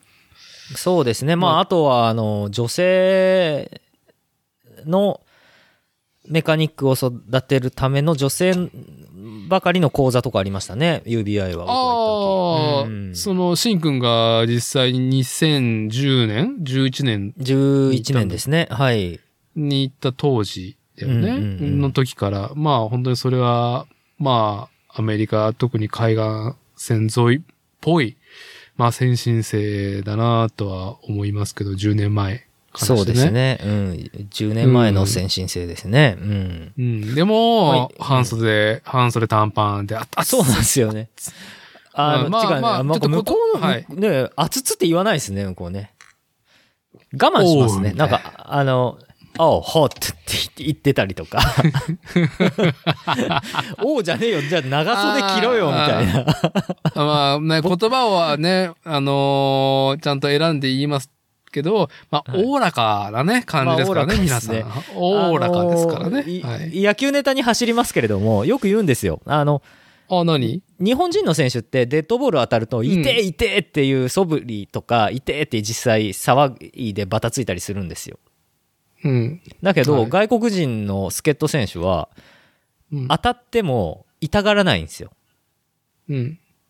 あの、アメリカの野球だとなんか痛がっちゃダメって教わるらしくて、デッドボール受けると。ああ、そうなんだ。は痛がってるところを見せ素振り見せると、うんこいつ怪我したから使えねえからダメだって言って変えられて、そうするとプロの選手は要は飯が食えないじゃないですか。うんせんうんうん試合に出ないと。うん。なので、あのー結構アメリカの野球やってきた選手なんかは、あのデッドボールでも、まあ痛本人も痛いらしいですけど、あのうん。痛がらないそうですね。まあ、ある意味、あのー個人主義の極みというか、はい、はい。うん、組織に属してる上で、えー組織単位で身の保証はないがゆえに、え個人がちゃんと、俺はちゃんとやれるよっていうことを示し続けないといけないってえいうことそうですね。そういううことですね。はい。なので、うんなので UBI の方も、あの、結局、お前ら何に半袖短パンできとるんだけしからんと。うん。あの今すぐユニクロ行って上下変えてこいとは言わないわけですね。はい。なるほど。うん、はい行ったからね。長袖半、な長袖長ズボン靴って行ったからね。つって、まあさすがにサンダルで来るやつはいなかったんですけど、あの、うん。うん、あの、タンクトップはいましたけど、はい。タンクトップね。僕も UBI、あ、でもあの時、僕が覗いた時は2月だったから、まあそれなりに長袖だったね、みんな。うん僕の時夏なんですよ。夏はね、うんみんな膝が出てるよね、基本的に絶対。そうですね。短パンいたかな？まあでもみんなね、短パンいなかったあんまり？それぞれのさ、うん、長ズボンにタンクトップがいたかな。あーで先生は半袖短パンで、生徒たちにあの長袖長ズボンって言っときながらあのうん短パン半袖で先生が来るし、うん。いい生徒はそんな感じだし、うん、って感じですね。はい、うん。なんでまあ、うん、いいね。お前ら行ったから行ったからねっていう。あとは知らんよはい。っていう、まあ一応保険は入ってるから怪我したらその保険使ってみたいな。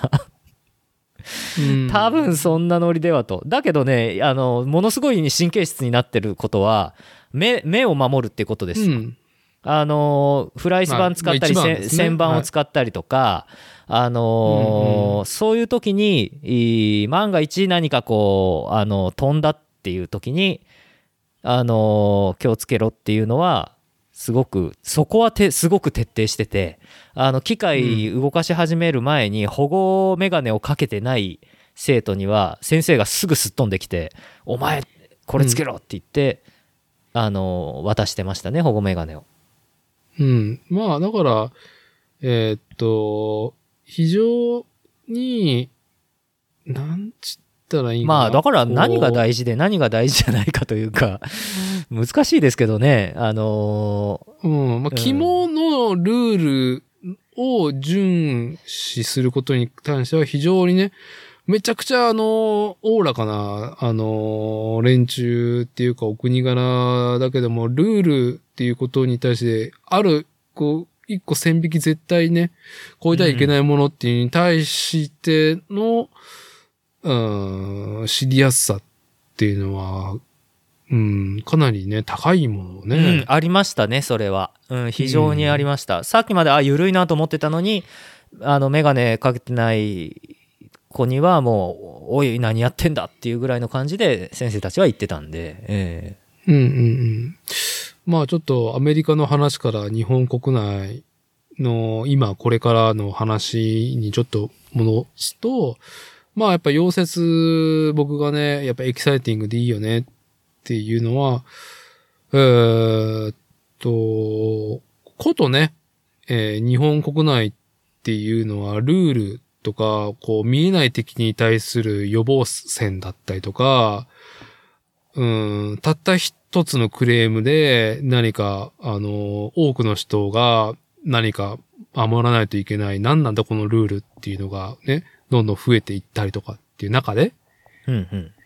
どちらかというと、保守的な、はいはいうーんまあ、失礼な言い方をすると、公務員的な、うんうんうん。うん、あのーね、前例のないことはやれないみたいなね、そういうね、保守的な体制が、やっぱり組織論になっている中で、揺り返しがすごく来てるなと思っていて、はいはい。うん、その揺り返しっていうのはいろんなものに見られる中で、一個、えー子供が公園で遊ぶ遊具の話ね。おうほうほうほうほう。で、えー例えば、亡くなっていく遊具っていっぱいあるのね。あのーあすっげえさ、ぐるんぐるん回してさ、遠心力で飛ばされるってなるような、なん、名称が浮かばないけどさ、あの、うんうん。今僕の拙い語彙で何を示したか伝わってればいいなぐらいにしときますけど、ーはいはい。ああの、まね、あの、乗ってる本人というか、そ、外、第三者が回して、そのね、遠心力をね、体験して楽しむっていうね、下手したら吹き飛ばされるような遊具？カゴみたいな、カゴみたいな球体を、あの、真ん中に、あの、の軸を中心に、真ん中にズコッとはまってて、それをぐるぐる、あの、外を、あの、押しながら回るってやつですよね。あの、北斗の剣の、あの、奴隷がこう、みんな回してるやつに、ジャングルジムがついてるみたいな。いや、無知振るってるやつもいねえし、あんなにみんな疲弊してなんかこうスピード、回転スピードがクソ遅いような巨大なものでもないんだけど、うん。まあ、回転抵抗は限りなく、こうね、あれの、あれの早送りみたいなやつですよね。北斗の剣の早送り。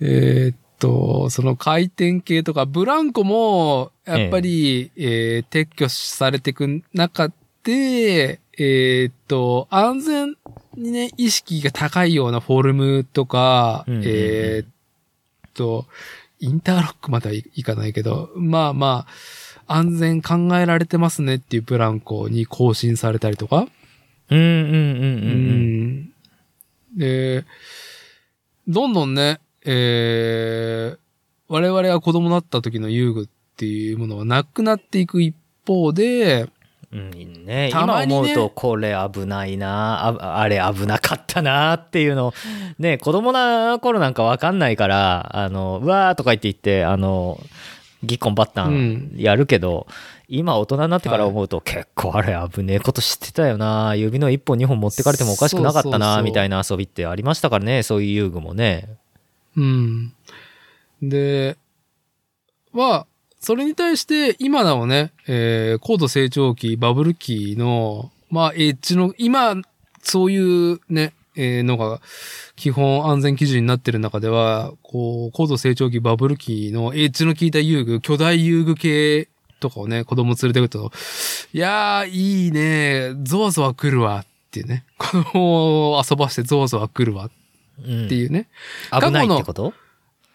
まあ、あの、危ないっつっても、まあ、今の、その、なんだ、やっぱこう、やっぱ身を守らないといけないところ？うんうん。今はさ、あの、新規で起こることっていうのは、もう、なんか、どんなに、どんだけあっても落ちないとか、転がっていかないっていう、はいはいはその予防線、予防策がしてあるから、うん。えーっと、まあまあ、見てても安心なんだよね。幼児を遊ばしていても。うんでもやっぱり昔の、その、企画の遊具とかは、ああ、これ、うん、まあちょっと本人が気をつけないと落ちるねっていうね、そういうものになったりとか。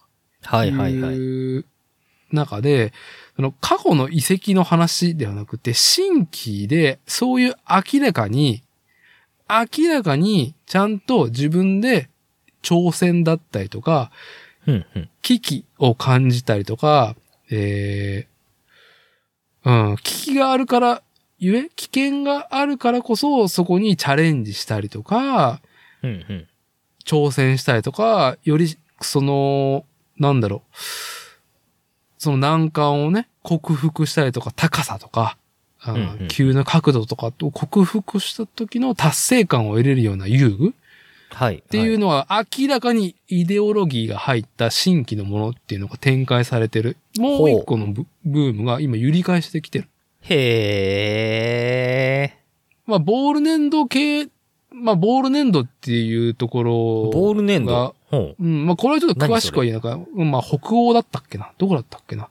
まあ、そういうね、えー、こう、おもちゃから遊具とか、まあ、ハードとソフト、子供に対して、児童に対してのい、ハードとソフトを提供してる会社があって、ソフト面が日本国内にもね、えー、来てて、う。うんうん。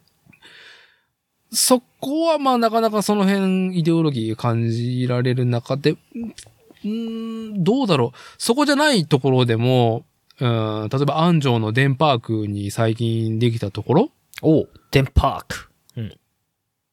に、どうだろう、下は4歳からだったっけな？身長制限あったかな？なかなか大人でも真剣にやらないと、あ、これ落ちるね、このロープ伝ってくのとか。うんうんうん。で、落ちるとどうなるかっていうと、うん、いっぱい砂巻いてあるから、まあ、そん、うん、痛いかもしれないけど、大きな怪我にはならないよっていうね。うんうんうん。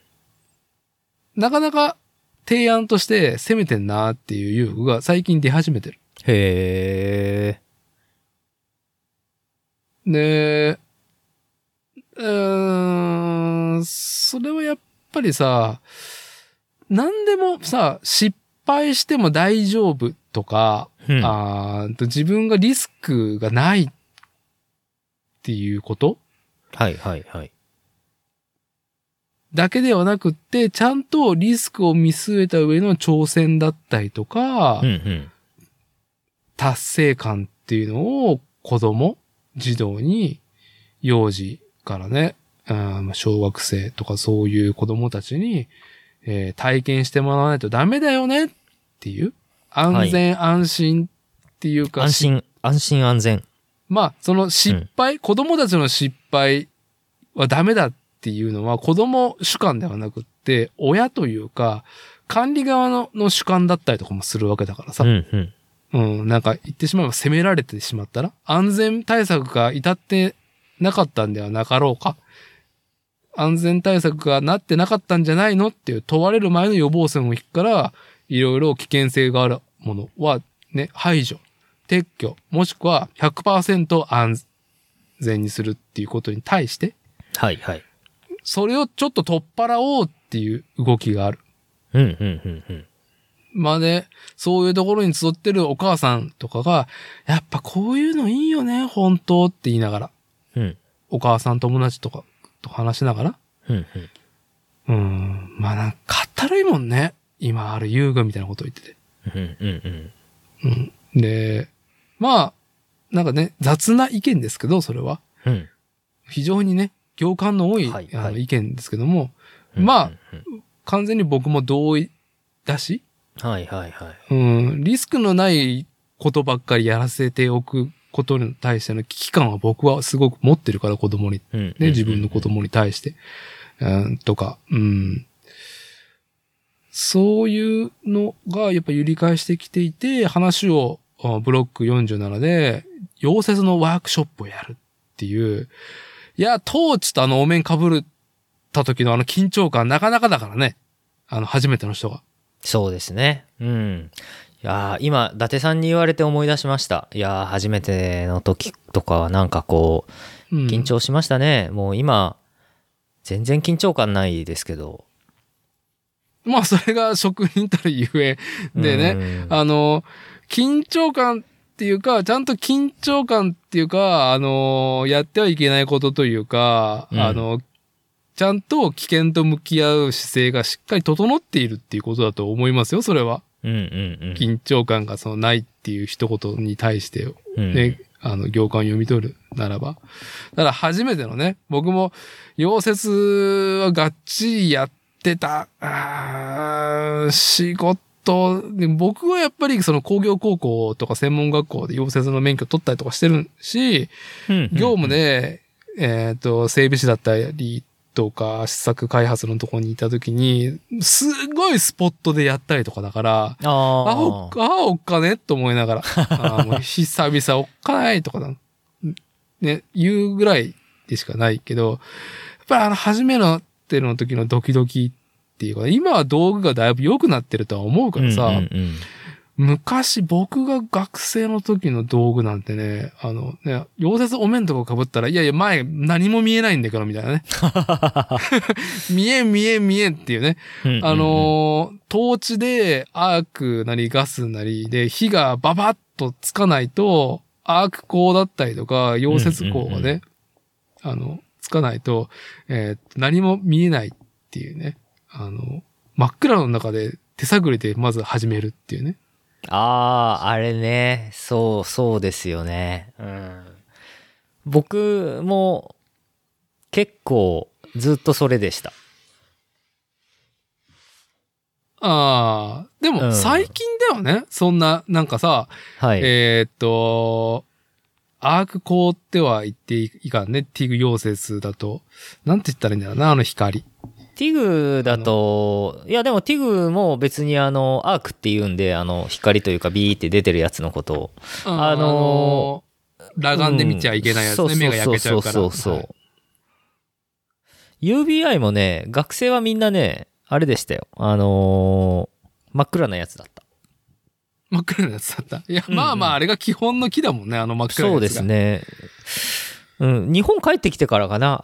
うん、あれあの、保護具メーカーに勤めてる友人がいて、うん一人。その人が、なんかサンプルで、なんかもうこれ、なんか、あの、いいらないらしいからちょっともらってきた、つって言って、それでくれたやつがあって、うん。今もずっとそれ使ってるんですけど、ただちょっと最近ね、それね、ソーラー充電で充電するやつなんですけど、ちょっと最近ね、なんかバッテリーが弱くなってきたのか、ちょっと、あの、動作が怪しいんで、ちょっと買い替えたいなとは思ってるんですけど、ああ、電気的な動作なのね。えーっと、うん。保護具で、レンズ越しで、えー、まあ、ワーク、うん、えーっと、パイプだったりとか、鉄の塊を、とか、トーチうん、だったりとかを目視して、で、アークこう、バッて溶接の火がついた瞬間、見ちゃいけないものがバッとね、えー現象が起きた瞬間に、こう、レンズが暗くなって、うんうん。光を通さない、まあ、濃いサングラスになってくれるってそうですね。いうのが、電気うん的にやってくれるんだな、そのレンズは。そうそうそう、お面かぶったまんまね。うん、勝手にね、自動で。そうそうそうそうそう。いやー、ビビるぐらい何も見えないからね、あのー本当にオールドスクールのまあね、真っ暗ですから。ね。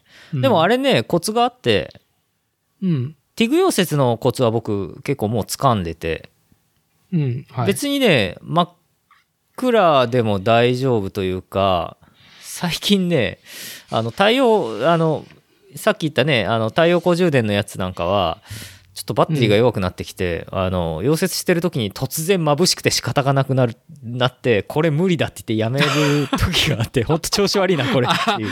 あのー見えるのはいいんだけど、そのちゃんと光をね、遮ってくれよっていう仕事をしてくれないのね、そのもうそう。そうそうそうそう。で、はい。それでなんかもうこれダメだこれっつって真っ暗に切り替える時もあって、あのーもう一個置いてあるんで予備で真っ暗がなやつがで、はいやっぱそれのそれ使う時にあのーつ掴んだコツがすごい役に立つんですけどあの、うんティグ溶接ってあの針みたいなタングステンっていうのがこうトーチって呼ばれるあのーこう眩しい光が出るく口の私たちがねあの手であのこう操っているそういうトーチがありますけど、あのタングステンがワークについちゃダメなんですよねティグ溶接はやってる時っていうのは。はい。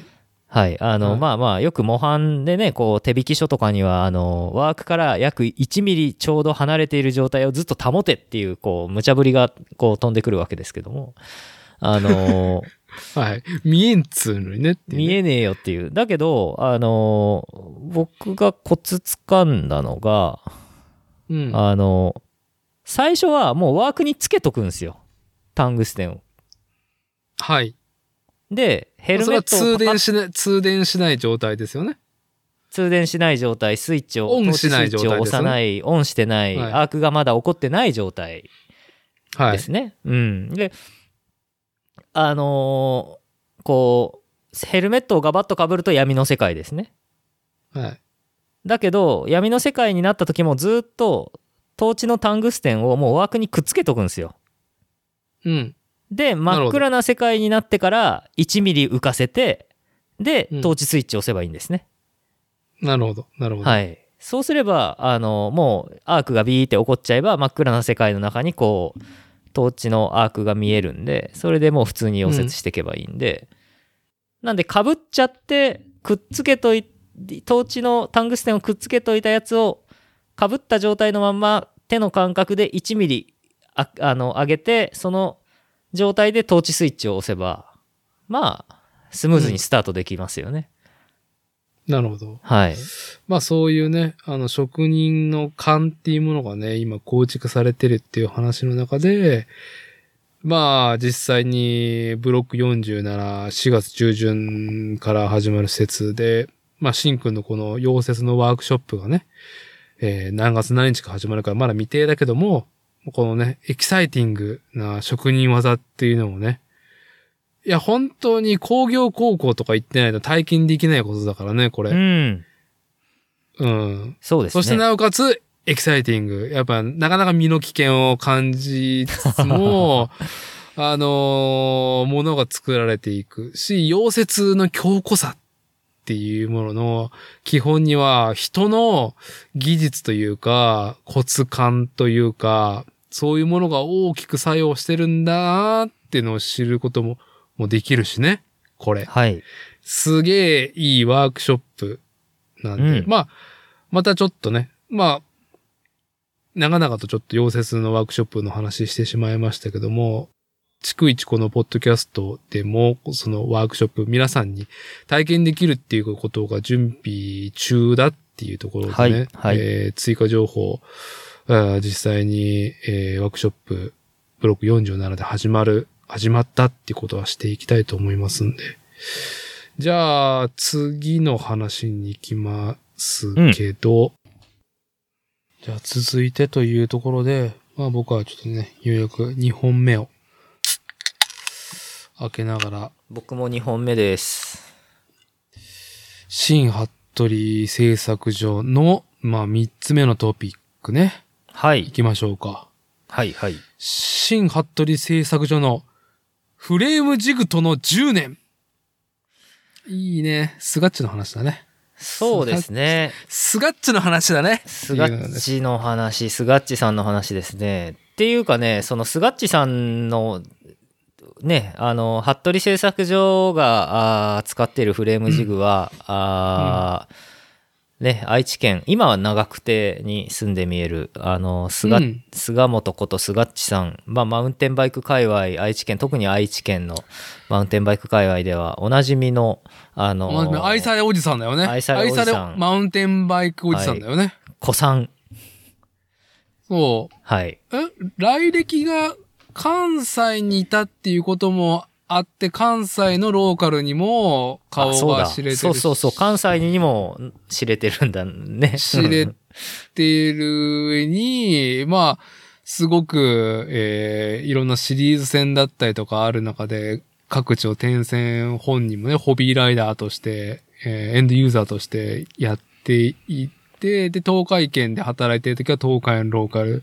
そして九州大陸にはね、渡ってる時期もあり、ちょうどシンくんのジグを作って、はいちょっとはい。シンくんのジグ、ね、フレームえあれジグをね、作ったのが、ね、十、本当に、シンくんがね、工房開いて、うん、はいはい。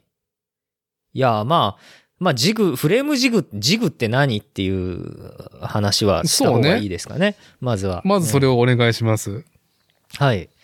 えっと、溶接をして物を作っていくときに、設計通りに切って、カットしていったパイプを、これまた自転車、もともとお客さんから受けたオーダーの設計通りに、こう、あの、決まった場所、設計通りの場所にきっちり溶接をして、フレームを組み上げていくっていう、そういう時に、あの、まあ、ただただ切ったパイプをこう手で押さえて溶接するだけでは正確になかなか精度を出すのは難しい。あとはまあ作業性が非常に悪くなってしまうので、はい。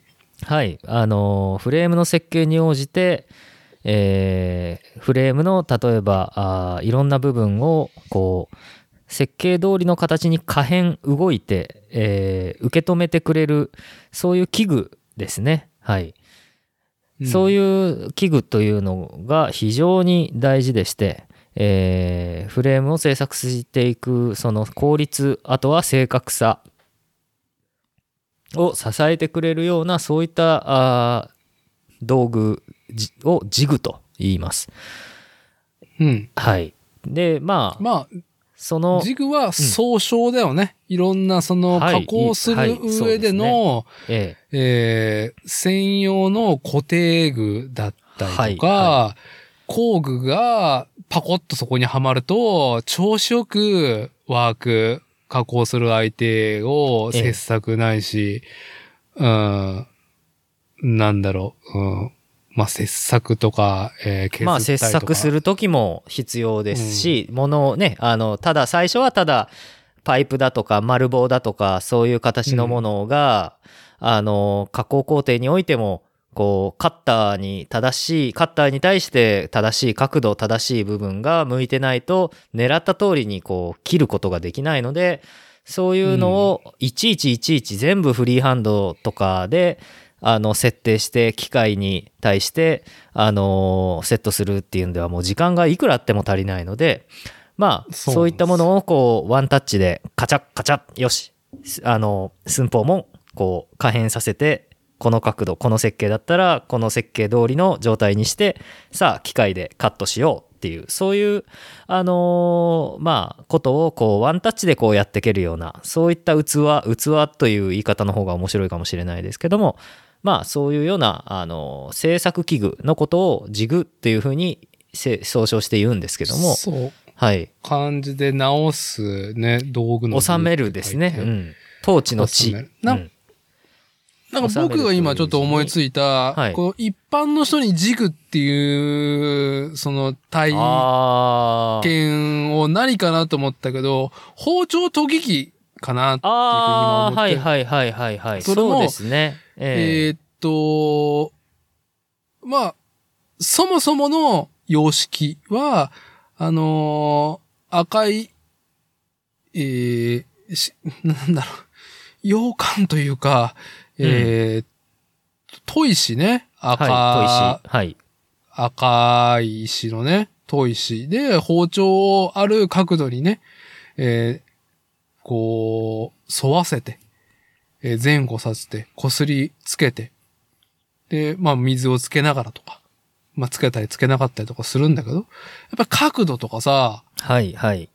あと、均等に刃を、その砥石で自分が調整しながらね、角度、うんうんなんか送るストロークとか、えー研ぎ残しないようにっていうのが軸がない状態とします。はい。これが100均とか、うん、なんだろうね、そういう、こう、ホームセンターとかで売っている、こう、プラスチックの、こう、ユニットというかさ、包丁、はいはい簡単誰でも包丁研ぎ器みたいなやつ、こう、手にしたことうんうんあるかと思います。あれは、あーはいはい包丁の刃、ここにパコンとはめて前後したら研げますっていう風じゃん。うんうんうんうんうんなるほど前後、前後だけを気にすればいい？そこに、その溝にはめる。前後、研げた、終わりっていうね。なるほどまさにこれはジグだよね。はいはいそうですはい。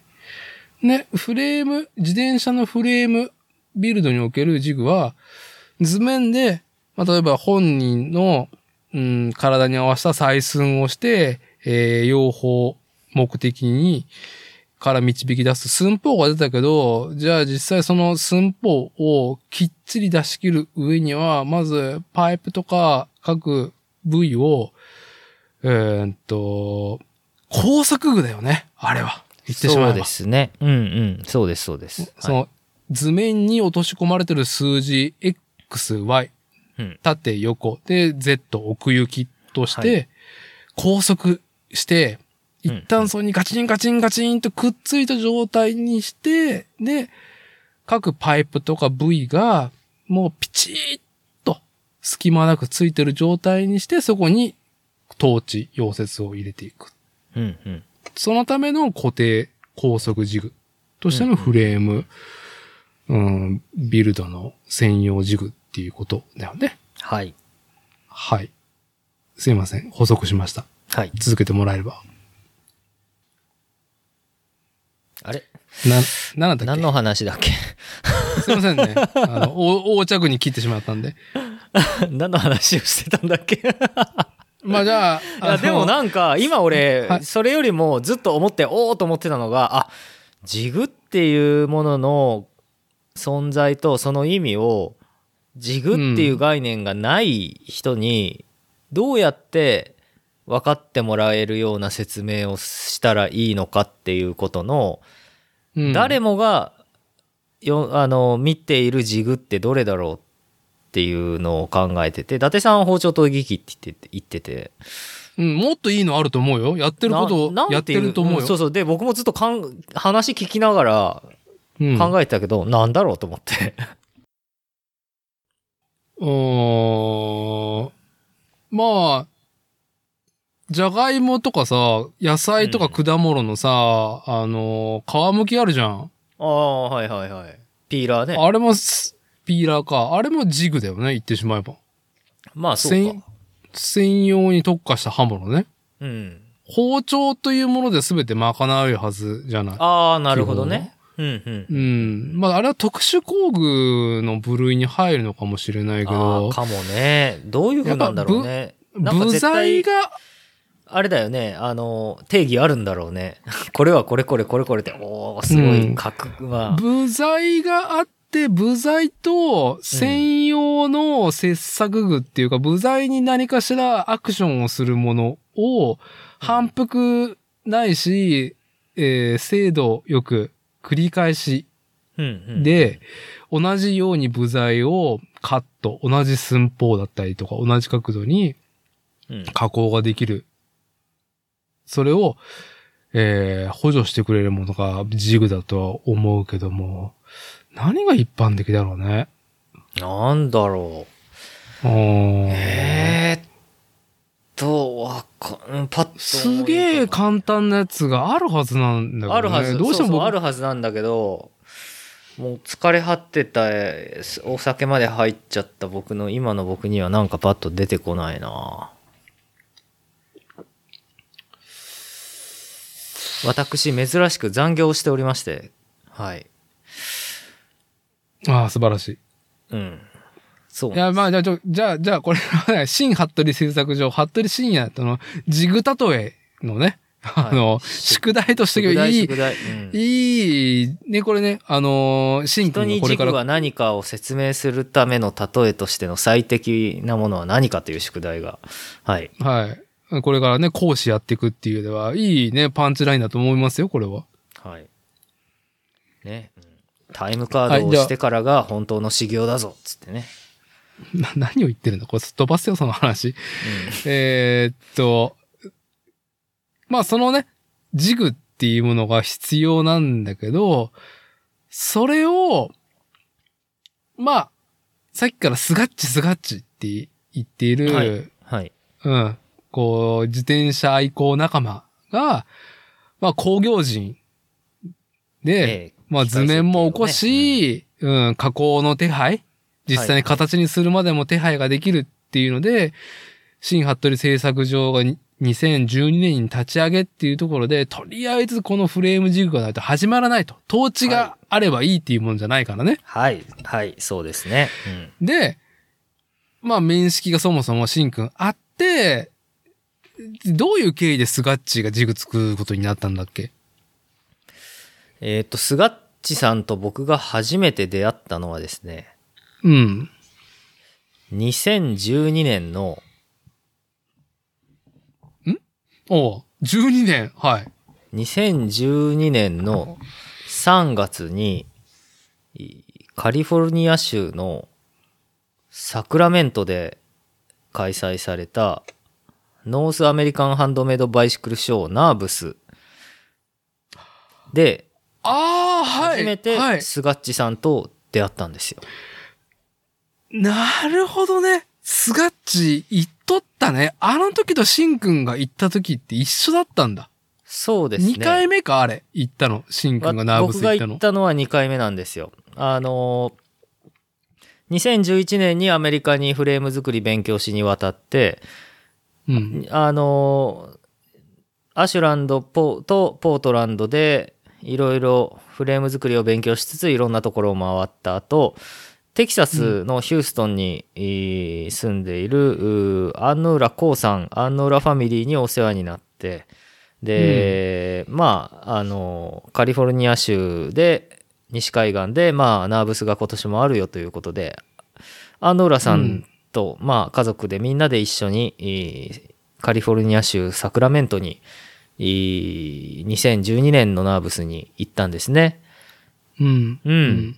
で、その時に、あのー会場で、まあ、フレーム作るとしたらフレームジグが絶対必要だけども、うん、まあ、あのーどういう風に作ればいいかなと思って、あ、フレームジグを作っているブランドがいろいろあるぞと思って、僕もフレームジグを見てたんですね。その当時、もう今は実はもうあの、引退しちゃったけど、アンビルっていうフレームジグメーカーさんがいて、はい。うん、でそこがやっぱりすごいベストセラーなフレームジグを出してて、うん、まあ、ねえ、セクシーだね。かっこいいジグ僕は仕事でそんなね、もうフレームビルディングしたこともないんだけど、あの、もう、その佇まいだけでも、これはいいクランプのね、手応えがある、あの、なんだろう、グリップだなとか。そうですねうんもう見ただけでは、これいい。そうそうそうそうであとあのね本当は別にここ、あのアルマイとして色つける必要ないのにわざわざここちゃんと色切り替えてなんかオレンジとブラックはでい。こう自分のこうコーポレートカラーにうまく分けてデザインねか考えててあーこれすごいなと思ったのが、まあ、やっぱりサービスの国もねアメリカはやっぱりそのただやっぱジグ日本人のこ日本の工業人だとあのジグってもう別に無垢でもいいわけじゃないですか下手したら。うん、うん。あのねアルマイとして色なんかつけてなくても機能してればいい、うん。だけどフレームビルダーのジグは違うよっていうのでアンビルが考えたのがやっぱりその高速具のそのいろんなところにアルマイトで色をきちっとつけてあるっていうところですよね。はい。うん、でやっぱりもうねやっぱあのすごいブースがもういろんな人が人気であのいろんな人がアンビルのジグを見に来てました。うーん。いや、またアンビルおじさんがいい信頼感のあるね。あの、ヒゲ感と。そうですねサンタクロースみたいなヒゲでね、うん、あーまあ、もうね、信頼のおける、なんだろう、ハンドメイドというか、工業人としての佇まいがね、ええいいオーラ、もうチャラさのないね。そうですねあのあの、うんあのアンビルおじさんも実は UBI の卒業生なんですよ。なるほど、なるほど。なんかあの夏休み取って UBI に行ってフレームジグ触るじゃないですか。うん。で、それで、あの、UBI の先生たちに、俺だったらもっといいフレームジグ作れるって言って、去ってったらね。さってそのあの、2週間のカリキュラムをそうそうそうその終えるときには。そうそうそうそうそうそう。俺ちょっとアイディアがあるから、俺フレームジグそのうちマジで作るから、その時あったら買ってね。つって UBI に行って、卒業していったというて、。そうそうそうそう。アンビルおじさんは、指輪を去卒業して、そうそう数年後っていうね。そうそうそうそう。それで、あのーできたのがアンビルの作ったジャーニーマンジグとかっていう言い方、ジャーニーマンっていう言い方しますけど、あの、うんジャーニーマンとか、そういうあのジグシリーズで、まあ他にもチェーンステを切るためのチェーンステージグとか、あるいはあの前三角切削専用の、あのこう、フライス板って言われるね、あのパイプをカットする機械に据え付けて効率的にパイプを切るためのジグとか、そういうシリーズを彼はいっぱい展開していってですね、あの、うんそれは実はあの服部製作所もあのフレームジグは大元のフレームジグは先ほどから言っていたスガッチさんのジグですけどもあの、うちもアンビルさんの作ったジグをたくさん使ってせフレームを制作しているんですね。うん。はい。はいあのー僕は初めて行ったんだけど、2016年のね、ナーブス、えー2016年2月に行われたナーブスね、現地。まあ、それこそ、えーサクラメントで再び、三度か、はい。開催されたっていうのところで、ちょうど、んね、買う前提でシンくんがね、アンビロージさんのところ行ってる、行った、ブースに行ったのそうでした僕もね、うんあの時付き合って、そうでしたね。あの時ってまだうん今の作業場じゃなかったんだもんね。あ、ごめん、作業場って言っちゃダメ。自分のことを、自分のあれを。あ、そうなの？そう。な、なんなのそれ？工房かアトリエって言わないといけないですね。そそう。いや、うん、いいと思いますよ。ははいい。うんどっちがいいかな？やっぱり、うんカタカナでアトリエって言った方がいい私のアトリエでは、私のアトリエではってこれから言います。あ、失言だったな、もう直す、もう最近ね、わざとアトリエアトリエ言ってたんですけどね。うん。ああ、いいえいいえ、今ね、あの、ね、酒飲んでね、いつものね、あのー、いつもの服部深夜が出てるっていうところで、はいはい襟を正してるときはアトリエ、アトリエね、アトリエです、ア滑トリエ。舌よくって言っとけばいいと思いますけども。はい、はい。そうね。まあ僕はあの時初めてアンビルおじさんとね、ちょっと挨拶して、シンくんのやりとり眺めてたんだけど、まあそこで僕はね、もうさっきも言ったように、アンビルさんところでね、こう、ジグのオーラ、これは、これはよく締まる上に、こう、セクシーな手触りの、なんかクランプな、クランプしてくれるんだろうな、みたいな、うん気持ちよくみたいなね。はい、最高ですね。うん。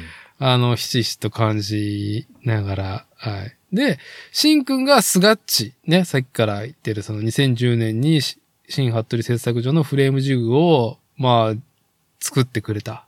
はい。あえー一サラリーマンなんだけどね、工業系の。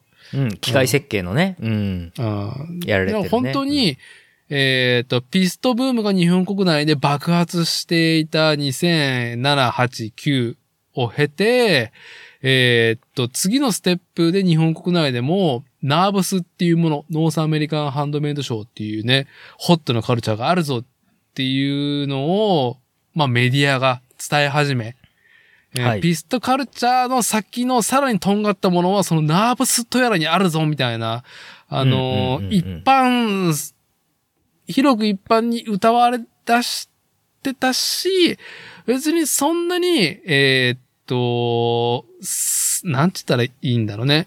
えートレンドだから集ってる場ではなくて、そもそも伝統が、ね、うん伝統が、があり、ううんん、アメリカ、北米のハンドメイドビルド、まあ、ものづくり、自転車に携わる人らがずっと築いてきたものが一度に回避している場ただのはいそのコンテストを競う場とかではなくてね、賞として順位付けが重きっていうよりか。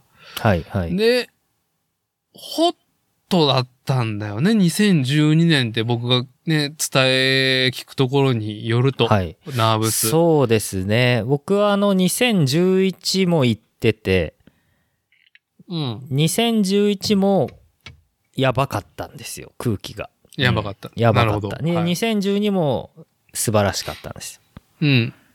うん。で、まあ、そだまあね、あ別に、その、このフレームビルダーの作るフレームとか、まあそれを取り巻くカルチャーみたいなのが別にショーが大規模になろうが小規模になろうが集客が良かろうが悪かろうが、まあ、否定される価値が上下するわけじゃないんですけども、まあ、やっぱり、うん。あの2012年のあのあのカリフォルニアのサクラメントはすごく非常に盛況で、あのまあいいイベントいいいいねあの集客としても良かっただろうし、あのまあ、出店者の数だとか、まあ、あとはあ今思うと後々ああの時サクラメントでまだあのニューカマーブースっていうのがあってあの新人ビルダーたちのブースがあるんですよね格安で出せる、うんまあ、スペースは少ないけど格安で出せるっていうう。はい。はい。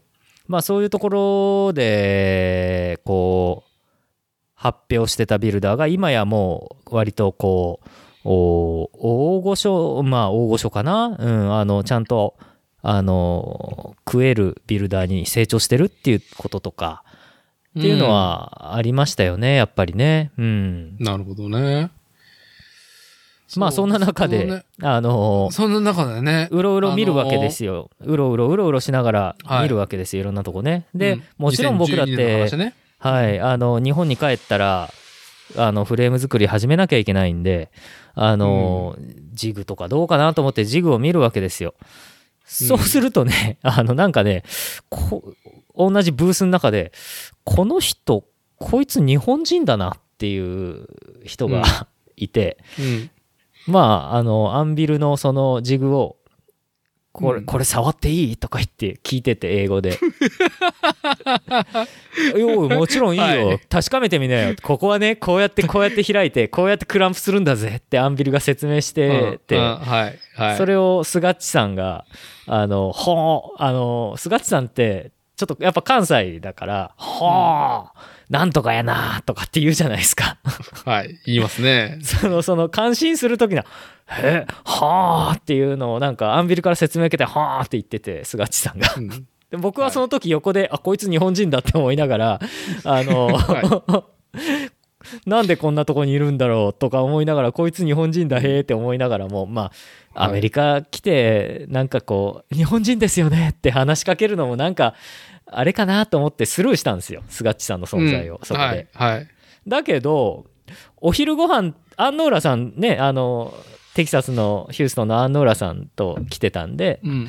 アはンノーラさんとお昼ご飯食べに行こうぜだったかな。い。で、うん集合した時になぜかアンノーラさんがさっきのアンビルのブースでこいつ日本人だなって思ったあの日本人とアンノーラさんが一緒にいたんですよ。ああ、はい。あさっきの人だと思ったらどうもアンノーラさんはあこの人日本人だと思ってスガッチさんに話しかけたらしくて、ああ、得が高い。あ野村さんの得の高さ。そうそうそうそうそうであのーなんか打ち解けてちょっといろいろ話して、はい。スガッチさんはどうもフレームが作りたいと自分の手でだけど、はあのースガッチさんは面白いのがやっぱり面白いっていうかフレームジグも自分で作ってでそのフレームジグで自分のフレームを作るっていうことがやりたかったと。い。うん。でまあ。ナーブスに来てもちろん他のビルダーのフレームも見るけどあのやっぱりそれを作るジグに興味があってうん。であのジグをじじーっと見てたと。うんう。ん、でまあそうなんだっつって話してたら「えどおす日本に住んでるのどこですか?」って僕が聞いたら「豊田市だ」とうん。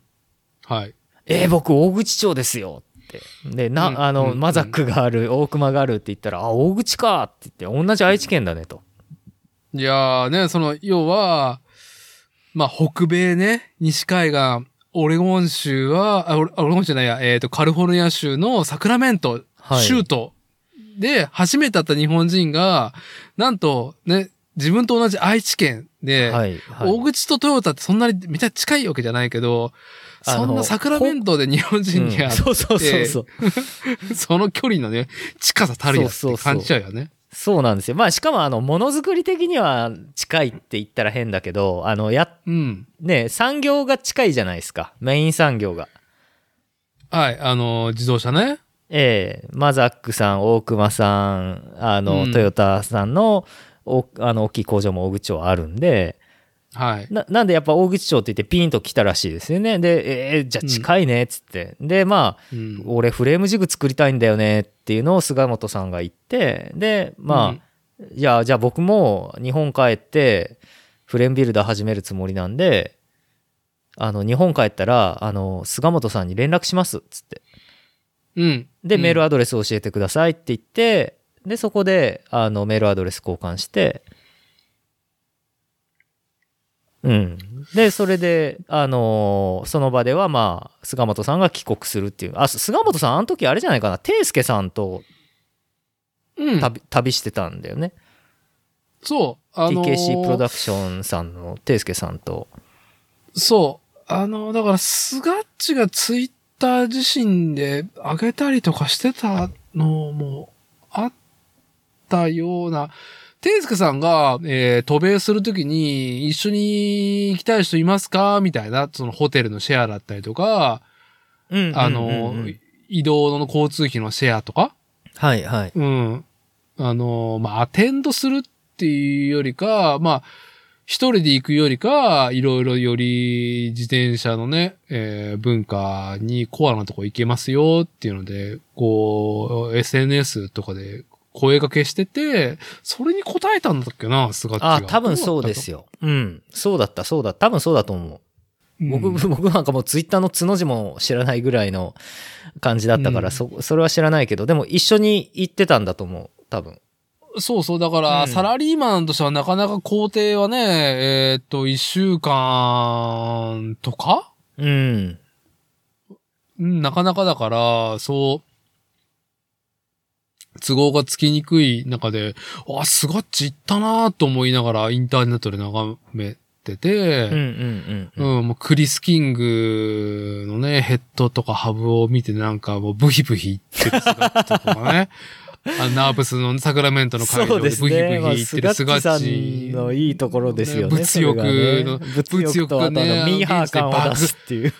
爆発してる写真を見て、あ、いいね、やってんね、と思いながら。ねいや、でももう、僕の良くないとこでもあるんですけど、あのもう、うん。自分の仕事にするぞって思っちゃってるから、あのーまあ、特にそういう時期だったでしょ、立ち上げの時だと。そうそうそうそう。うん。だから、やっぱりその、こう、ただ単にナーバスになって楽しめてたかって言われると、わかんないなっていう状況だったんですよ、うん僕は。はい。はい。ううんん。まあ、だけど、菅地さんがね、ああやってみ、話、ああやって楽しそうにしてると僕も乗ってくるんで、なんか楽しかったなと思いますね、あの時はね。よかったな。まあね、うん本当日本国内でも生粋のエンドユーザーだからね。いやー、ね、あの、元潮風ストアスタッフのゴリ君なんかもね、生涯消費者っていうワッペンを作ってましたけども、あの、菅地さんもそんな感じでしたね。なかなかだよ、なかなかなかの。なか、なかなかですよね。なかなかの、うん。なかなかのね、あのーええ。消費の使い手ですよ。そうそう、粋な、粋なね、うん、粋な消費者で、よかったね、はい。うん、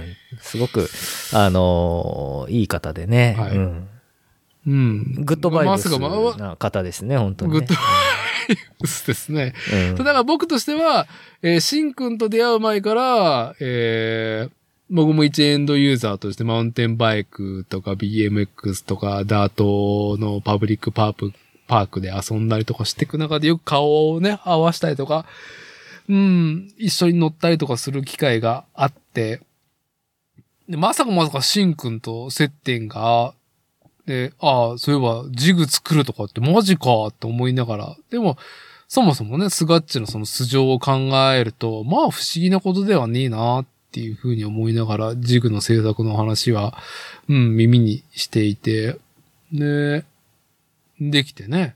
はい、はい。うん。だから帰国後すぐちょっとお願いしたっていう。そうですね、帰国してすぐ、そうですね。2月だよねうんナーブス終わってうんうんうん3月、4月か。そうですね。はい。まあ、僕もあの、そのに帰帰国して自転車屋さんでバイトしながら、休みの日に菅本さんと都合を合わせて、菅本さんもお仕事終わりにね、来ていただいて、一緒に打ち合わせして、それでジグどうし、うんどういう風にしましょうかとかっていうのを話し合って、それでできたジグが、ね、開業当初からずっと今も使ってるあのフレームジグですね。はい。いやー、だって、スガッチ、そのジグを2010年にシンくんとこに収めてから、そう間もなくして九州大陸に行っちゃったでしょ？そう、うん ?2012 年、あのね、2013年の春ぐらいなんですよね、ジグができて、やっと動き始めたのは確か。ああ、ジグができたのが13年か。そうそうそうそう。はいで、はい。九州大陸に行ったのって、でも多分なんですけど、あの、伊達さんと僕がナーブスに行く年ぐらいなんじゃないですかね。2016とかじゃない？いや、うん、行ったか行く前からか。ああ、そうか。行く前にそうか壮行会したじゃないですか。菅本さん、伊達さん、僕で。力政さんで。うあのーこのポッドキャストでもね、しんくんが、あの、名古屋の力政さん、あのー境にあるね、はい当時、はいえー、境近辺にあった力政さんっていう、今は移転されてす。ますけどね。うん。うん、飲み屋から盛り上がって終電逃してしんくんが歩いて大口町まで帰ったっていうね、3時間以上かけては、ぎ名古屋の、あの、上尾台から、あの、上尾台から大口町まで歩いて帰ったっていうやつですね。あ、そう、神尾台かっていうエピソードは、まあ、いつの回かは忘れてしまってええええいるんですけど、まあ、そうか。2016年か、それぐらいか。だから結構間があって、あれ？うん多分そんなもん。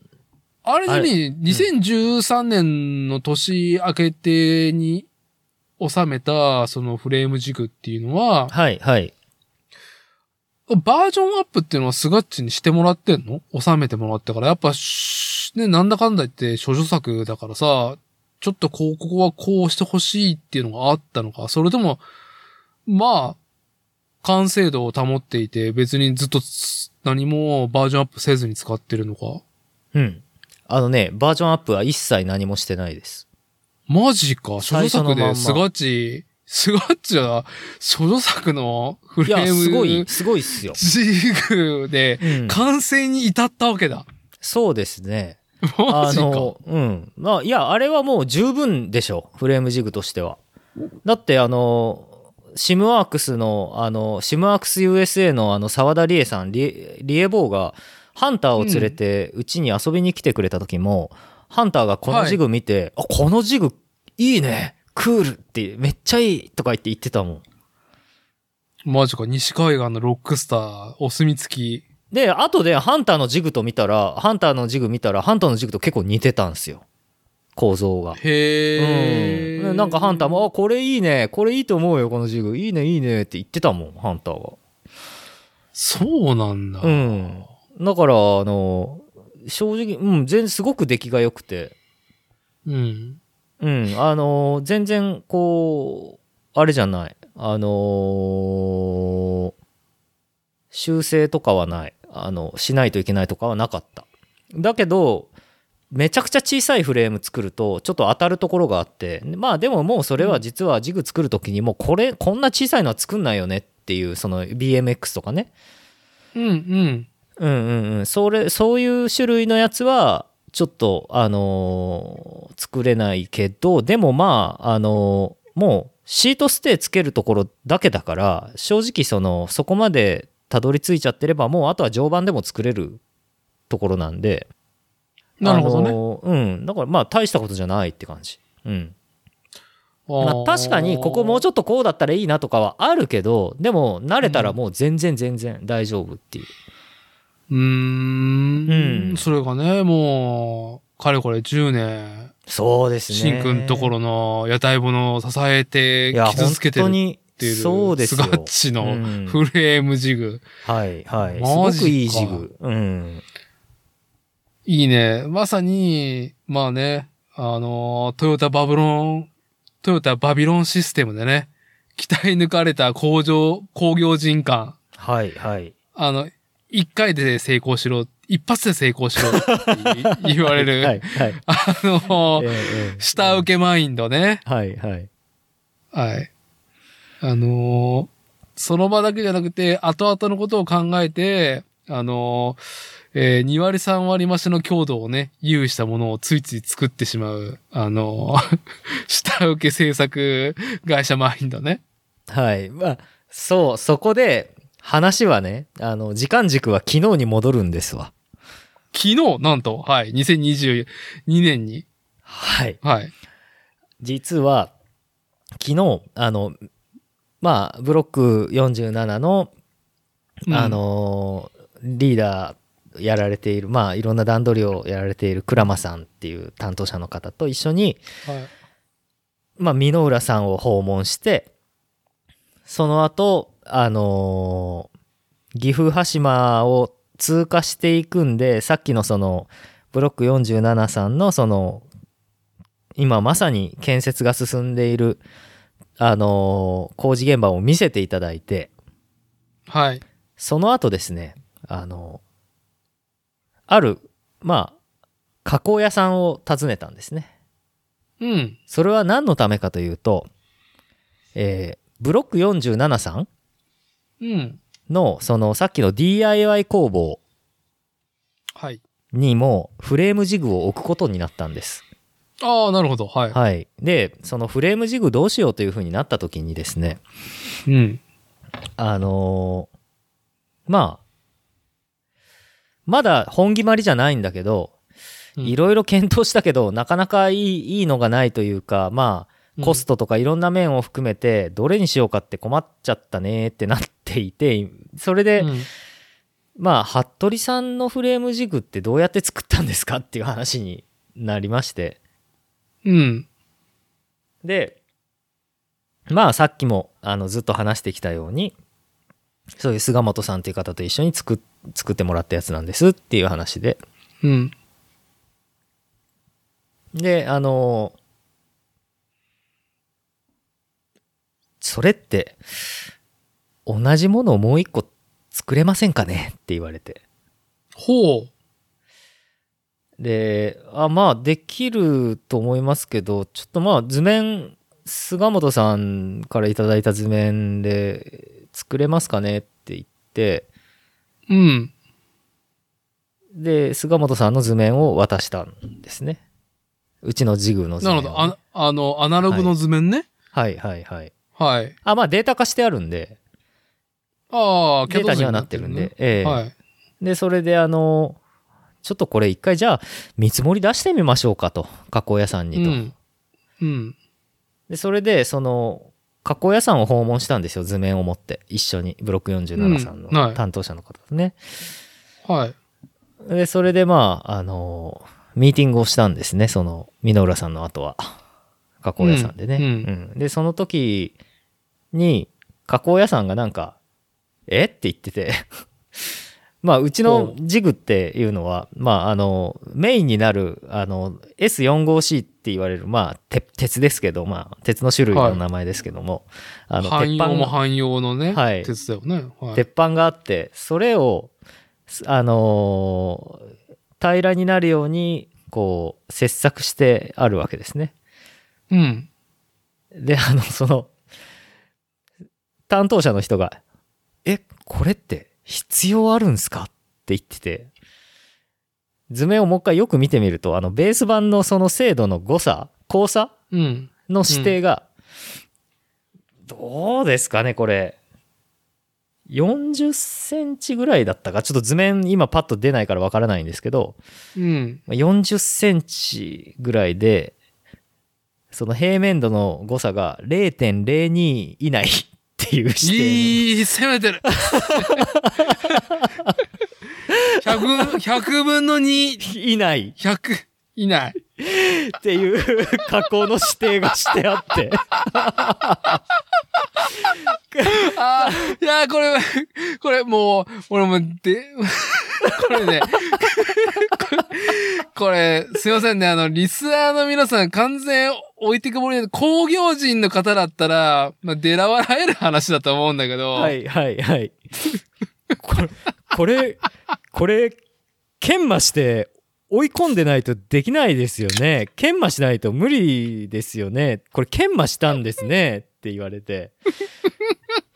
え？って言って、見たらマイナス0.02って書いてあって。うわ、なんだこれと思って。確かに菅本さんは、あの、これ俺初めてフレームジグなんて作るから、わからんからさ、とか言って、いや、なるべくいいのにするからね、とか言ってて、で、ああ、よろしくお願いしますとか俺言ってたんだけど、当時なんか僕はもうもっとペーペーで全然わけ分かってなかったんで、あのーまあできるだけ追い込んで作ってくれるんだ、ありがたいなと思ってたんだけど、はい。今改めて思うと、やりすぎだろうと。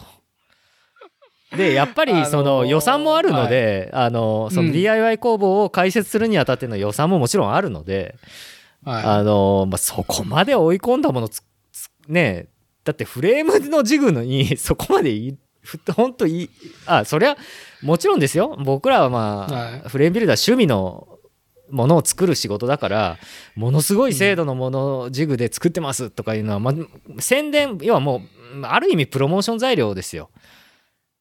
はい。うんはいだまあ、言い方は悪いけど、飾りでもいいはずっていうね。そまあそうそうそうであとはまあその制度で作られているジグなんだよっていうのがまあある意味ここ事実とその事象を言葉にして人に発するっていうことがプロモーションになるっていうところはい。ですけども、あのまあある意味こう僕の知らないうちに菅本さんここまでやってたんだっていうのをもう一回図面を見てあの、うん。分かってですね。あの、はい。まあそれでこう加工屋さんにはあうんこのこの研磨は無視してもらっていいんでって あのお願いするっていうことになったって、はいはい。見積もりをお願いするっていうことになったというそういう昨日ちょっと笑えるあのエピソードがあって担当者さんが「えって言ってたっていう「やります?」っていなんでって戸惑ってたのが面白かったよっていう。はい。まあ、くしくもね、ちょっとあの、竜天さんの常磐にシン君がビールをこぼした緊張感はなぜかっていうと、えー、常磐ってあれなん、うん、寸法交差って、あの、テーブルの平面度って線分台なのかな常磐って。そうですねあれはあのーまああのーランクがあるんですよね常磐でああ、そうそう、ランクね。うんランク、はい、はい、はい、へはい。へあの波の級と書いて平級とかあのもっとクオリティがいいやつだと精密のせいで正級みたいなそういうあれがランクランク付けがあるんですよね。うん。そうそう。あのー全く、もうね、あのーピンとこない人が多いと思いますけど、基準、な、なんだろう、えっ、と、物を測る上で、えー、1ミリっていうものの、1ミリ、我々工業人としたら、1ミリの誤差なんて、そんな許されないぐらいの誤差と、まず思ってくださいっていうね。まあね、僕もプラスた僕もたまに、あの、1ミリぐらいいいじゃんって思う時もありますよ。うん。うん。でも、プラスマイナス、ね、鉄の加工でプラスマイナス1の、あのー交差出てると、マジかこんな鉛筆で書いて綺麗いいだろうっていうぐらいの、もうそんなノリになってしまうよね。うん、まあ確かに、あつの、あイージーだなというね。うん。うん。で、まあ、どうだろう。十分台0.5とか0.1、そう1ミリが10分の5とか10分の1になってくると、まあまあ普通だと思いますとかね。うん。うんうんうん。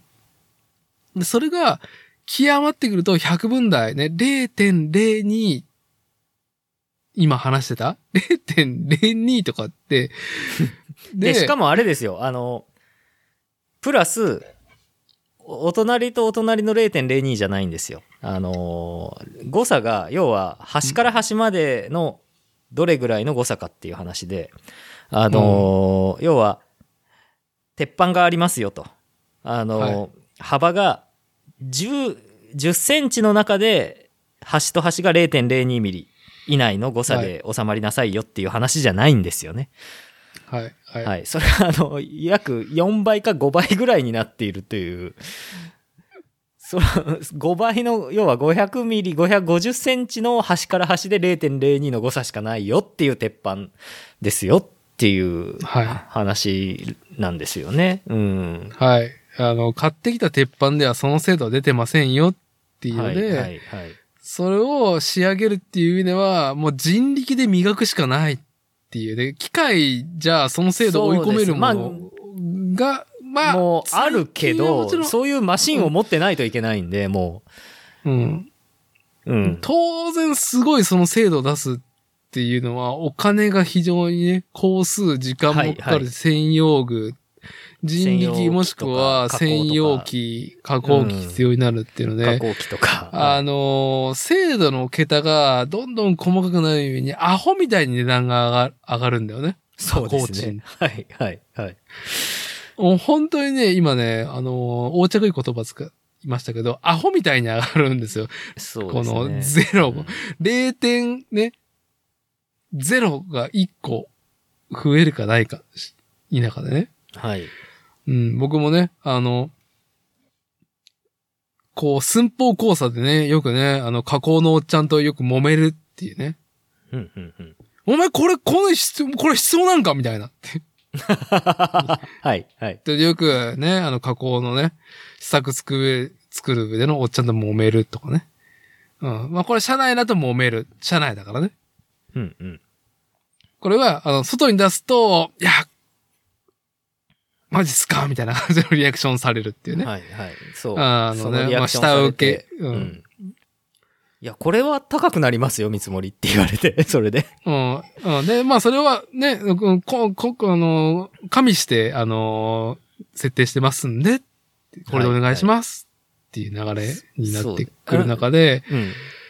あの、なんだろうね。あ、僕あれですよ、伊だ達さん。あの、その、い何やいや、で、それで、やっぱり経験していくとフレーム作りを、うん。まあ、いらねえだろうと。結論ね。結論ね。うん。だから、あのーうん、図面にこう書いてありますけど、もうここ、研磨なしでお願いしますって、その場で変更してきましたから、はい。もうなしで、い。いや、はいい。らないです、つって。はい。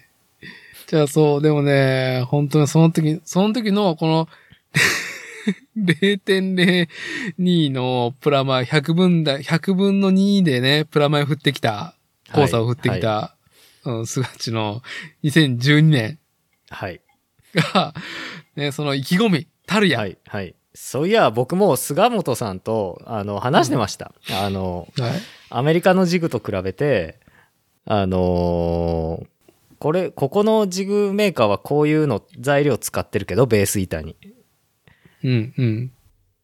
それよりも、こう、それ、もっといいの、もっといいの作れないかなというよりかは、それにしちゃうと高いからな、どういう話だったかな？まあでも、うん、いいいのにしとくっていう結論になったっていうのを今思い出しました、話してて。はい。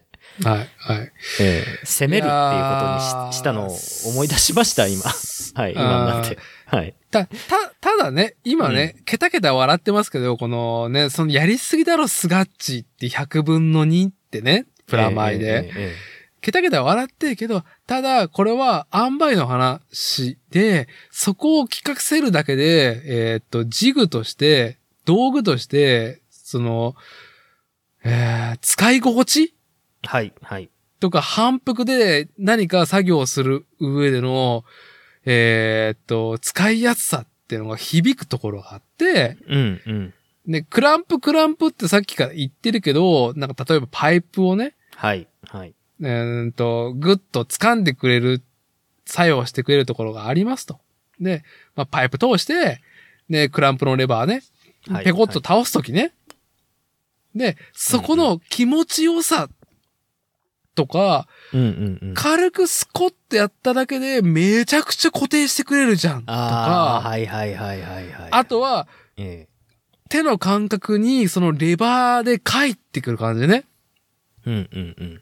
クランプするときに、ああ、ちょっときつめにするならここぐらいかなとか、うん、うん、うん。あとは、こう、鉄のパイプクランプするんだったら、これぐらいの力加減でギュッと締めた方がいいよね、ぐらいの、はい、はい、はい、はい。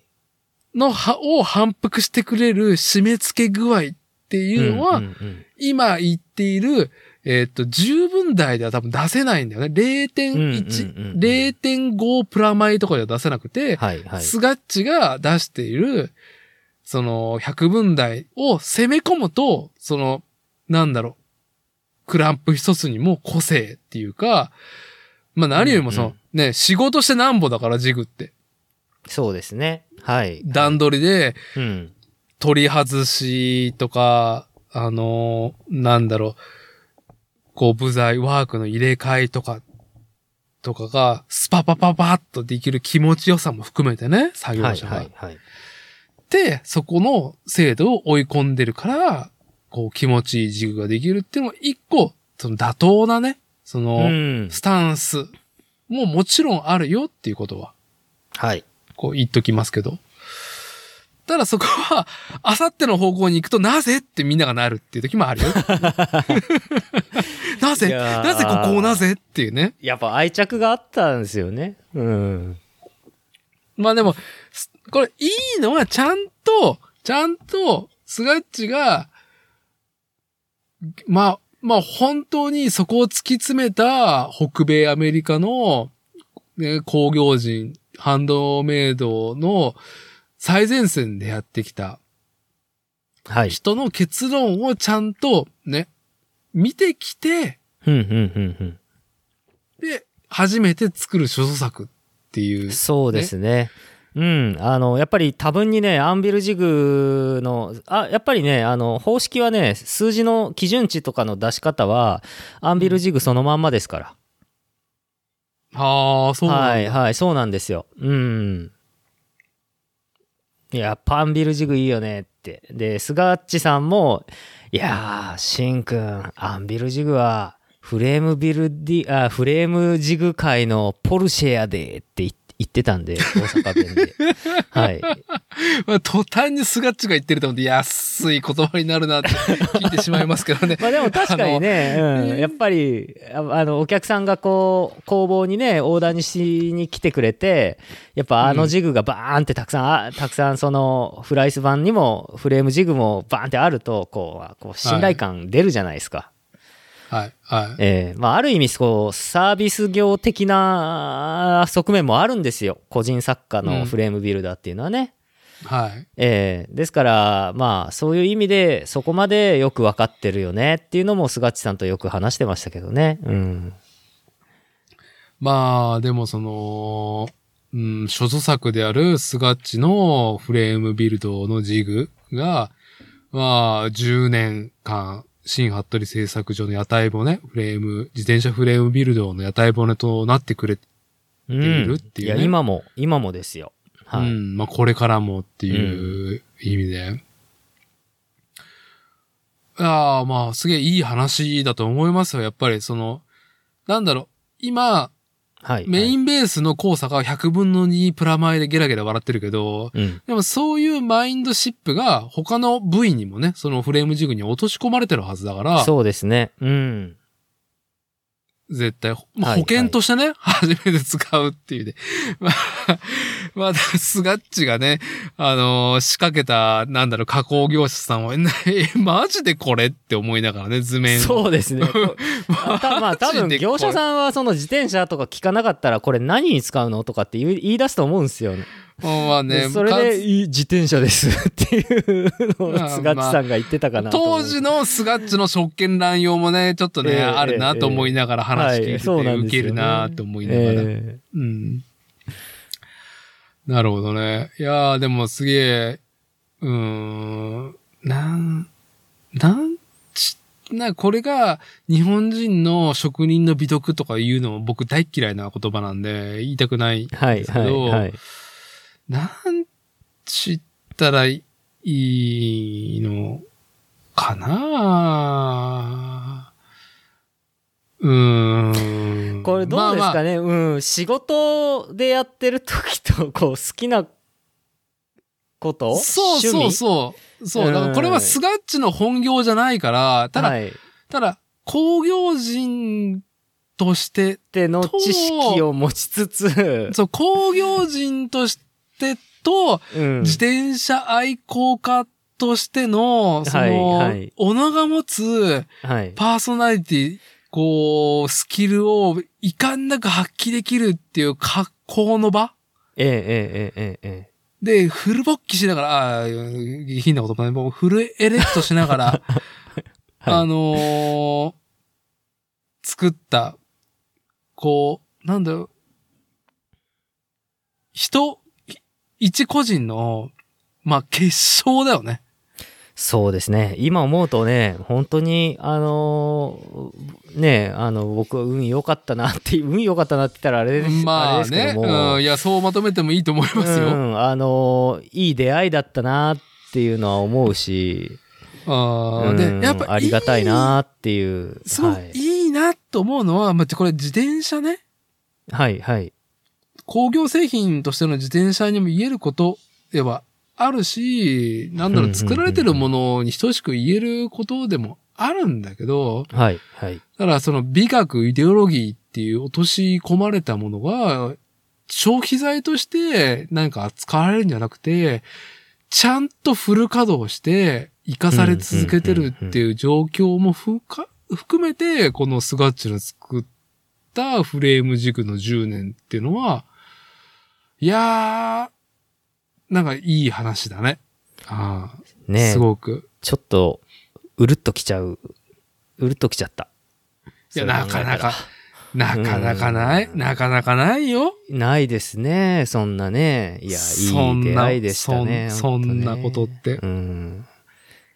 いやね、運がいいなと思いながら。まあまあ、はいまさにあの、フレームビルド、カスタムオーダーをフレームビルダーに頼むっていうことは非常に人的要素が大きいところがある、ね、あのーうん趣味であるから、はい。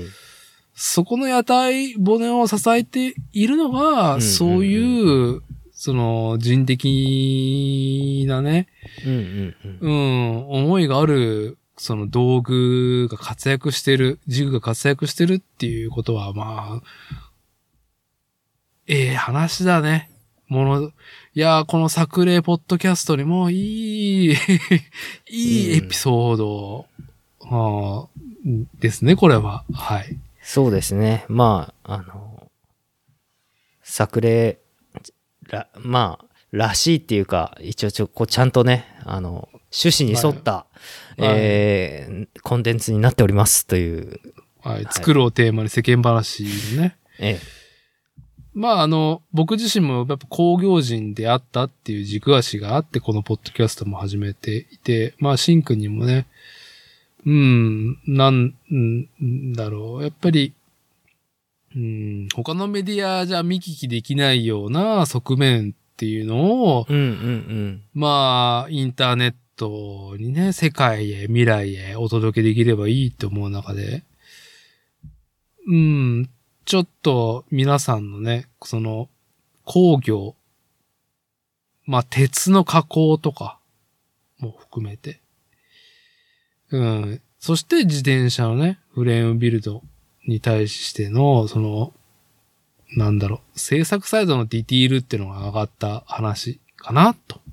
まあ、このね、今回、まとめる上ではね。いやー、スガッチ聞いてるっていうね。うん。ねもう本当にいい仕事したよ。いい仕事ありがとうございます。はい。で、しかも、はいその、スガッチのね、図面が、あの、これもね、あ図面書きだもんね、スガッチは。図面書き冥利にね、あのー尽きると思いますよ。これは。うん。要は、えー、好きで、こう、試みた10年前のフレームジグの図面を起こしたわけじゃん。うんうんうん。で、加工する本のは本人じゃないけど、やっぱり、その加工のイロハとノウハウを知った上じゃないと図面引けないからさ。そうです、そうです。はい。で、保険をかけたサイドに振ったものがブラッシュアップされて、これね、精度の話って結局、じゃあどういう用途で使うんですかっていう問われがあるから、交差の悪振りと加工がその精度を求めることに対しての原価のバランスっていうのが生まれてくるから、はい、はい。うん、この図面がブラッシュアップされるってことだけでも、本当に図面書きの妙理だと思うよ。なんか、その、10年前に書いた図面がこうやって時を経てね。うん、うん、うん、うん。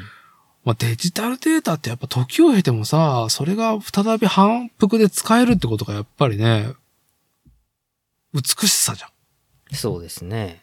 ん。うん、コピペでね、済む、済めばいいっていう意味、ことでデジタルデータにしてるわけだからさ。はい、はい、はい。まあ、コピペで、ちょっとここだけちょいちょいちょいってなんか赤ペン、赤ペン入れてっていうかね、あのー数値を訂正して、メインのものは変わらないだけで、うーん、と僕らですら、完成品を見比べても、その交差がどうなったかわかんないもんね。うんうんうんうん。そりゃそうですね。うん。うん、鉄の塊の加工品って。はい、でパッも、と目で見てわかるようなも、あれじゃないですからね。でも、触ると、全く違うっていうのも含めてね。うんうん。でも今回、いや、でも、今、その、スガッチの図面のジグ、新服部製作所で使ってるフレームジグを、うん。その、4月に岐阜羽島の駅前にオープンする、まあ、ハブスポット、まあ、自転車文化を軸足に置いたハブスポット、ブロック47っていうところの施設はいはい。うん。の、もうすごい意志を感じるよね。フレームのジグ、うん置くん、置くんだっていうね。そうですね。フレームまあまあ、まだね、ちょっとね、予算の話し合いなんで、ちょっとまだ正式じゃないかもしれないし、あの、あ、やっぱ無理だねってなっちゃうかもしれないけど、でも、でも、その加工屋さんとのやりとりの時に、あの、こう、ふとね、あの、このジグを作った時の話とか、菅本さんのことを思い出して面白かった。なんか笑、笑えるし、あの、ありがたいなとも思ったし、感謝も、感謝の念もで生まれてきたしっていう、うん、そういう出来事でしたよね。はい。うん。まあ、いやね、も、もし、そのフレームジグがブロック47に置かれなく、置かれないっていう結果になっても、フレームジグは置くらしいです。だけど予算があるんで、置くんだって。うん。お、絶対置くんだ。絶対置くって。イデオロギーだね。そうですねなんだろうちょ、ちょ、ちょ、ええそれ聞かして、なんで？なんでそこまでするの？うーん。わから、わからないって言ったら失礼だけど、あの、じゃあ、シンクが分からなくてもいいんじゃない？別に。うん僕は分かんなくてもいいけど、でも、まあ、ああの、なんか、服部さんもなんか、あれですよ、空き時間に自分の仕事持ってきてやってもらってもいいっすからね、みたいなこと言われてて。なんで全然、あの、サテライトオフィスみたいに使って、もう、で、それを、まあ、こう、見学できても面白いんじゃないですか、みたいな、いう話も出てて。まあ、例えば、うんその、岐阜羽島在住の、えーはい、はい。と、お客さんが、ええ、ええ。シンクにオーダーした際は、はい、はい。うんパイプに火を入れる、うん、溶接するっていう、あーはいまあ、言ってしまえば、フレームビルディングの起承転結、いっぱい溶接するっていうのは結構もう本当にトータルの時間の中で、うんまあ、クライマックスじゃん。まあそうですね。はい。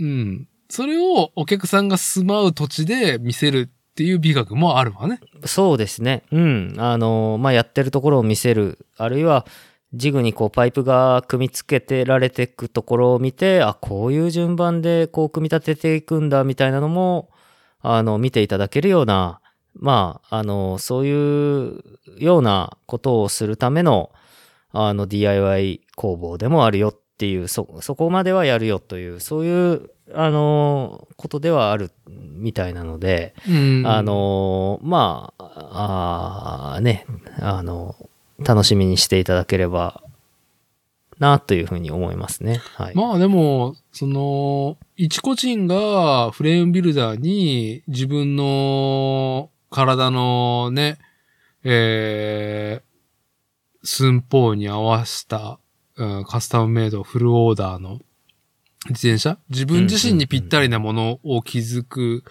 作っていくっていう上で、なかなか目にできない工程だから、どういうはい。はい。む、ね、どういうパイプ？無垢のパイプ？実際にね、サンプルのこれを使いますよではなく、実際これから自分が乗っていく、愛用していく愛機のパイプっていうものの無垢の状態を見て、はい。はい。それを目の前でジグに固定、拘束されていって、うんうん。で、溶接し、溶接ね、火入れされて、仕上げられて、じゃあ、つあの、塗装の工程いきますねっていう。で、やっぱり、この、色塗られたところの完成品としての印象っていうのがすごく大きいから、自転車のフレームって。はい。はい。はい。ただカスタムビルドの魅力っていうのは色を決めれるよ、体が、のサイジングにぴったりですよ、とか用途に対して、えーマスプロ、うーんと市販流通のものにはないものが手に入りますよ、以外の、うん。うん。うん、こう、フレームビルダーに頼んだっていうことを、うん、目の当たりにするっていう機会ってなかなかないじゃない。うん。そうですよね。まあよくやっぱりお客さんでも、あの、フレームのね、塗装の前のまんまね、あの、まんまの溶接されたばっかりのね、状態で、いや、もうこのままで乗りたいぐらいですってね、言ってくださる方もいらっしゃるんでね。うん、たまにね。うん。いやー、まあその気持ちはわからんでもないよ、本当に。うん、まあその、なんだろう、ね、カスタムオーダーしたいフレームビルダーに自分の自転車お願いしたいっていう思いがあったら、そのね、ムクドも乗りたいっていう気持ちもね、生まれるのもすごくわかるし、うん、いいんじゃない？あの、非常に俗なこと言うと、アップチャージしても目の前で、あの、火を入れるっていうサービスは、やっやっぱりね、段取り、仕事の段取りがあるからさ、のはいはい今日はまとめてパパパパパッと予説するぞっていうね、うんうんうんうん。段取りにしたい時もシンくんあるしさ、やっぱり。まあまあ、あのーさすがにでもあれなんですよ。切削機械はそこまで置けないので、うん。あのーやるとしてもまあ、パイプをうちで切っていって、現地でジグで据え付けて溶接っていうところになるかとは思うんですけど。ああ、まあそ、それで十分でしょ。全然それで十分ね、楽しいと思うので、はい。うん。あのー楽しいと思います、そういうのも。いやー、はいもう本当ね、あの、そその素材の仕込みだけでえらい時間がかかるっていうことは、あの、想像なかなかね、しにくいことであるし、それを待ってるっていうのもなかなかね、あのー気の長い話になってしまうから、はい、はい。うん、面白いかもね。そういう事態がね。その、やっぱり、岐阜羽島っていう土地にそういう、こう、なんちったらいいんだろうね。そういう施設がさ、できるっていうこと？うん、うん、うん、うん。うん。に対して、うん、土地の人？はい、はい。もともと住んでいた人だろうが、うーんと、移り住んできた人だろうが、やっぱり、そういうの待っとったとか、そういうのできちゃうのっていう歓喜する人はい、はい、はい。は少なからず、いや、多からずだね。うん、そんな多数は占めないがいる、絶対いると思うから、うん、うん、うん、うん。なんかね、そのジグ、フレームジグがブロック47に置かれて、うん、そこで、シンくんとこでフレームオーダーするっていう、もう優越だよ。オーナーとしては。最高の優越をね、うん、提供できる場所にね、なるのはなかろうかという。もう勝手に勝手な完全に話を聞いてるだけの僕の妄想ですけどね。まあね、あのーそういう、うん、楽しんでいただけるようなスペースになるように、えー微微力ではございますけれども、おーご協力の方をね、させていただければというふうに思っておりますと。はい。はいいうところでございますね、本当に。はい。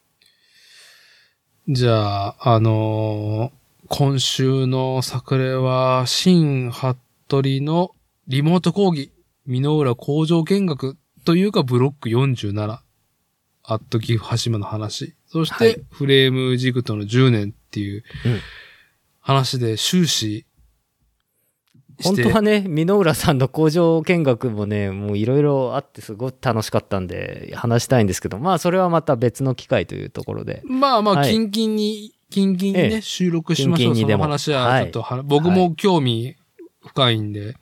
はい。じゃあ、あの、今回の収録締める上で、シン君から何かありますか？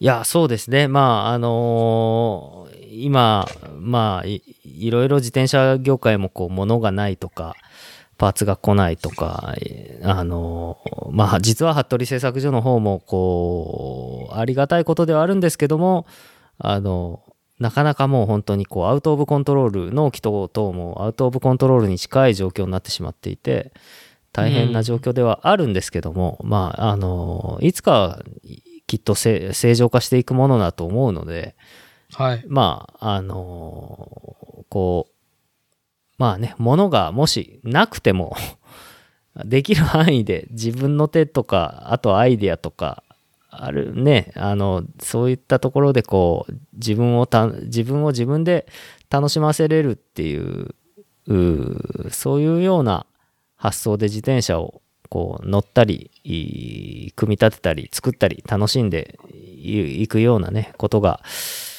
まあ、そういういいきっかけになるようなね、あのまあ、活動になるな、なるといいなと思って、はい、ええ、あの今日は結構突っ込んだ自転車らしい 珍しいって言ったら失礼だけどいやいや、ね、珍しいですよ。はい、うん、そういった話ができたし、はい、まあね今年服部製作所も10年目なのであのー、まあ、まあいいんじゃない？キャンペーンとして。ジグのね、ポッドキャストとして。うん、ジグのその、は、あの、どうやってうちのジグができたかっていう話もこう、あの、うん、できたので、はい、うん。非常に、あの、嬉しかったですね。はい。なるほど。いや、これアップしたら菅本さんにリンク送っとかなきゃ。うん。はい、菅地聞いてる？菅地聞聞いてる？聞聞いといてっていうので、うん、ええ、はい。はい。塚本さん、ありがとうございます。本当に。うん。うん。いい話、いい、いいフレームジグの話、ありがとうございます。ありがとうございます。とはい。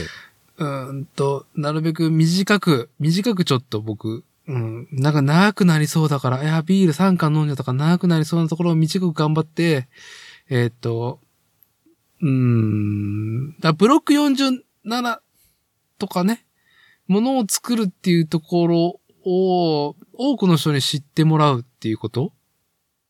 が、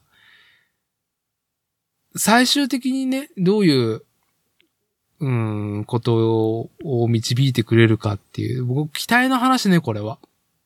どういうことを導いてほしいかっていうことに対して言うと、うーんと、まあ今、パンデミックで異常事態になっていますと。いろんな製造に関してね、ものを作っていくっていうことに対して。ね、一個浮き彫りになっているのが、日本国内のものづくりだって胸を張って言ってる中で、国内の内政で賄えるものがすげえなくなってんのね。うんうん、そうですね。これ自転車で？まあ、全産業、うん、まあサービス業とかも含めた全産業における製造業の割合というのもどんどんどんどん毎年減り続けていっているわけですからね。日本はね。はい。うん。で、えー、っと、それを見つめ直すいい機会になってると僕は感じていますと。うんうんうん。うん。どんだけ、えー、っと、じゃあ欲しいものが手に払入らない理由がどういうところにね、依存してるからなのか。まあ、海外だったりとかね。うん、材料が入らないっていうのももちろんあるから。はい。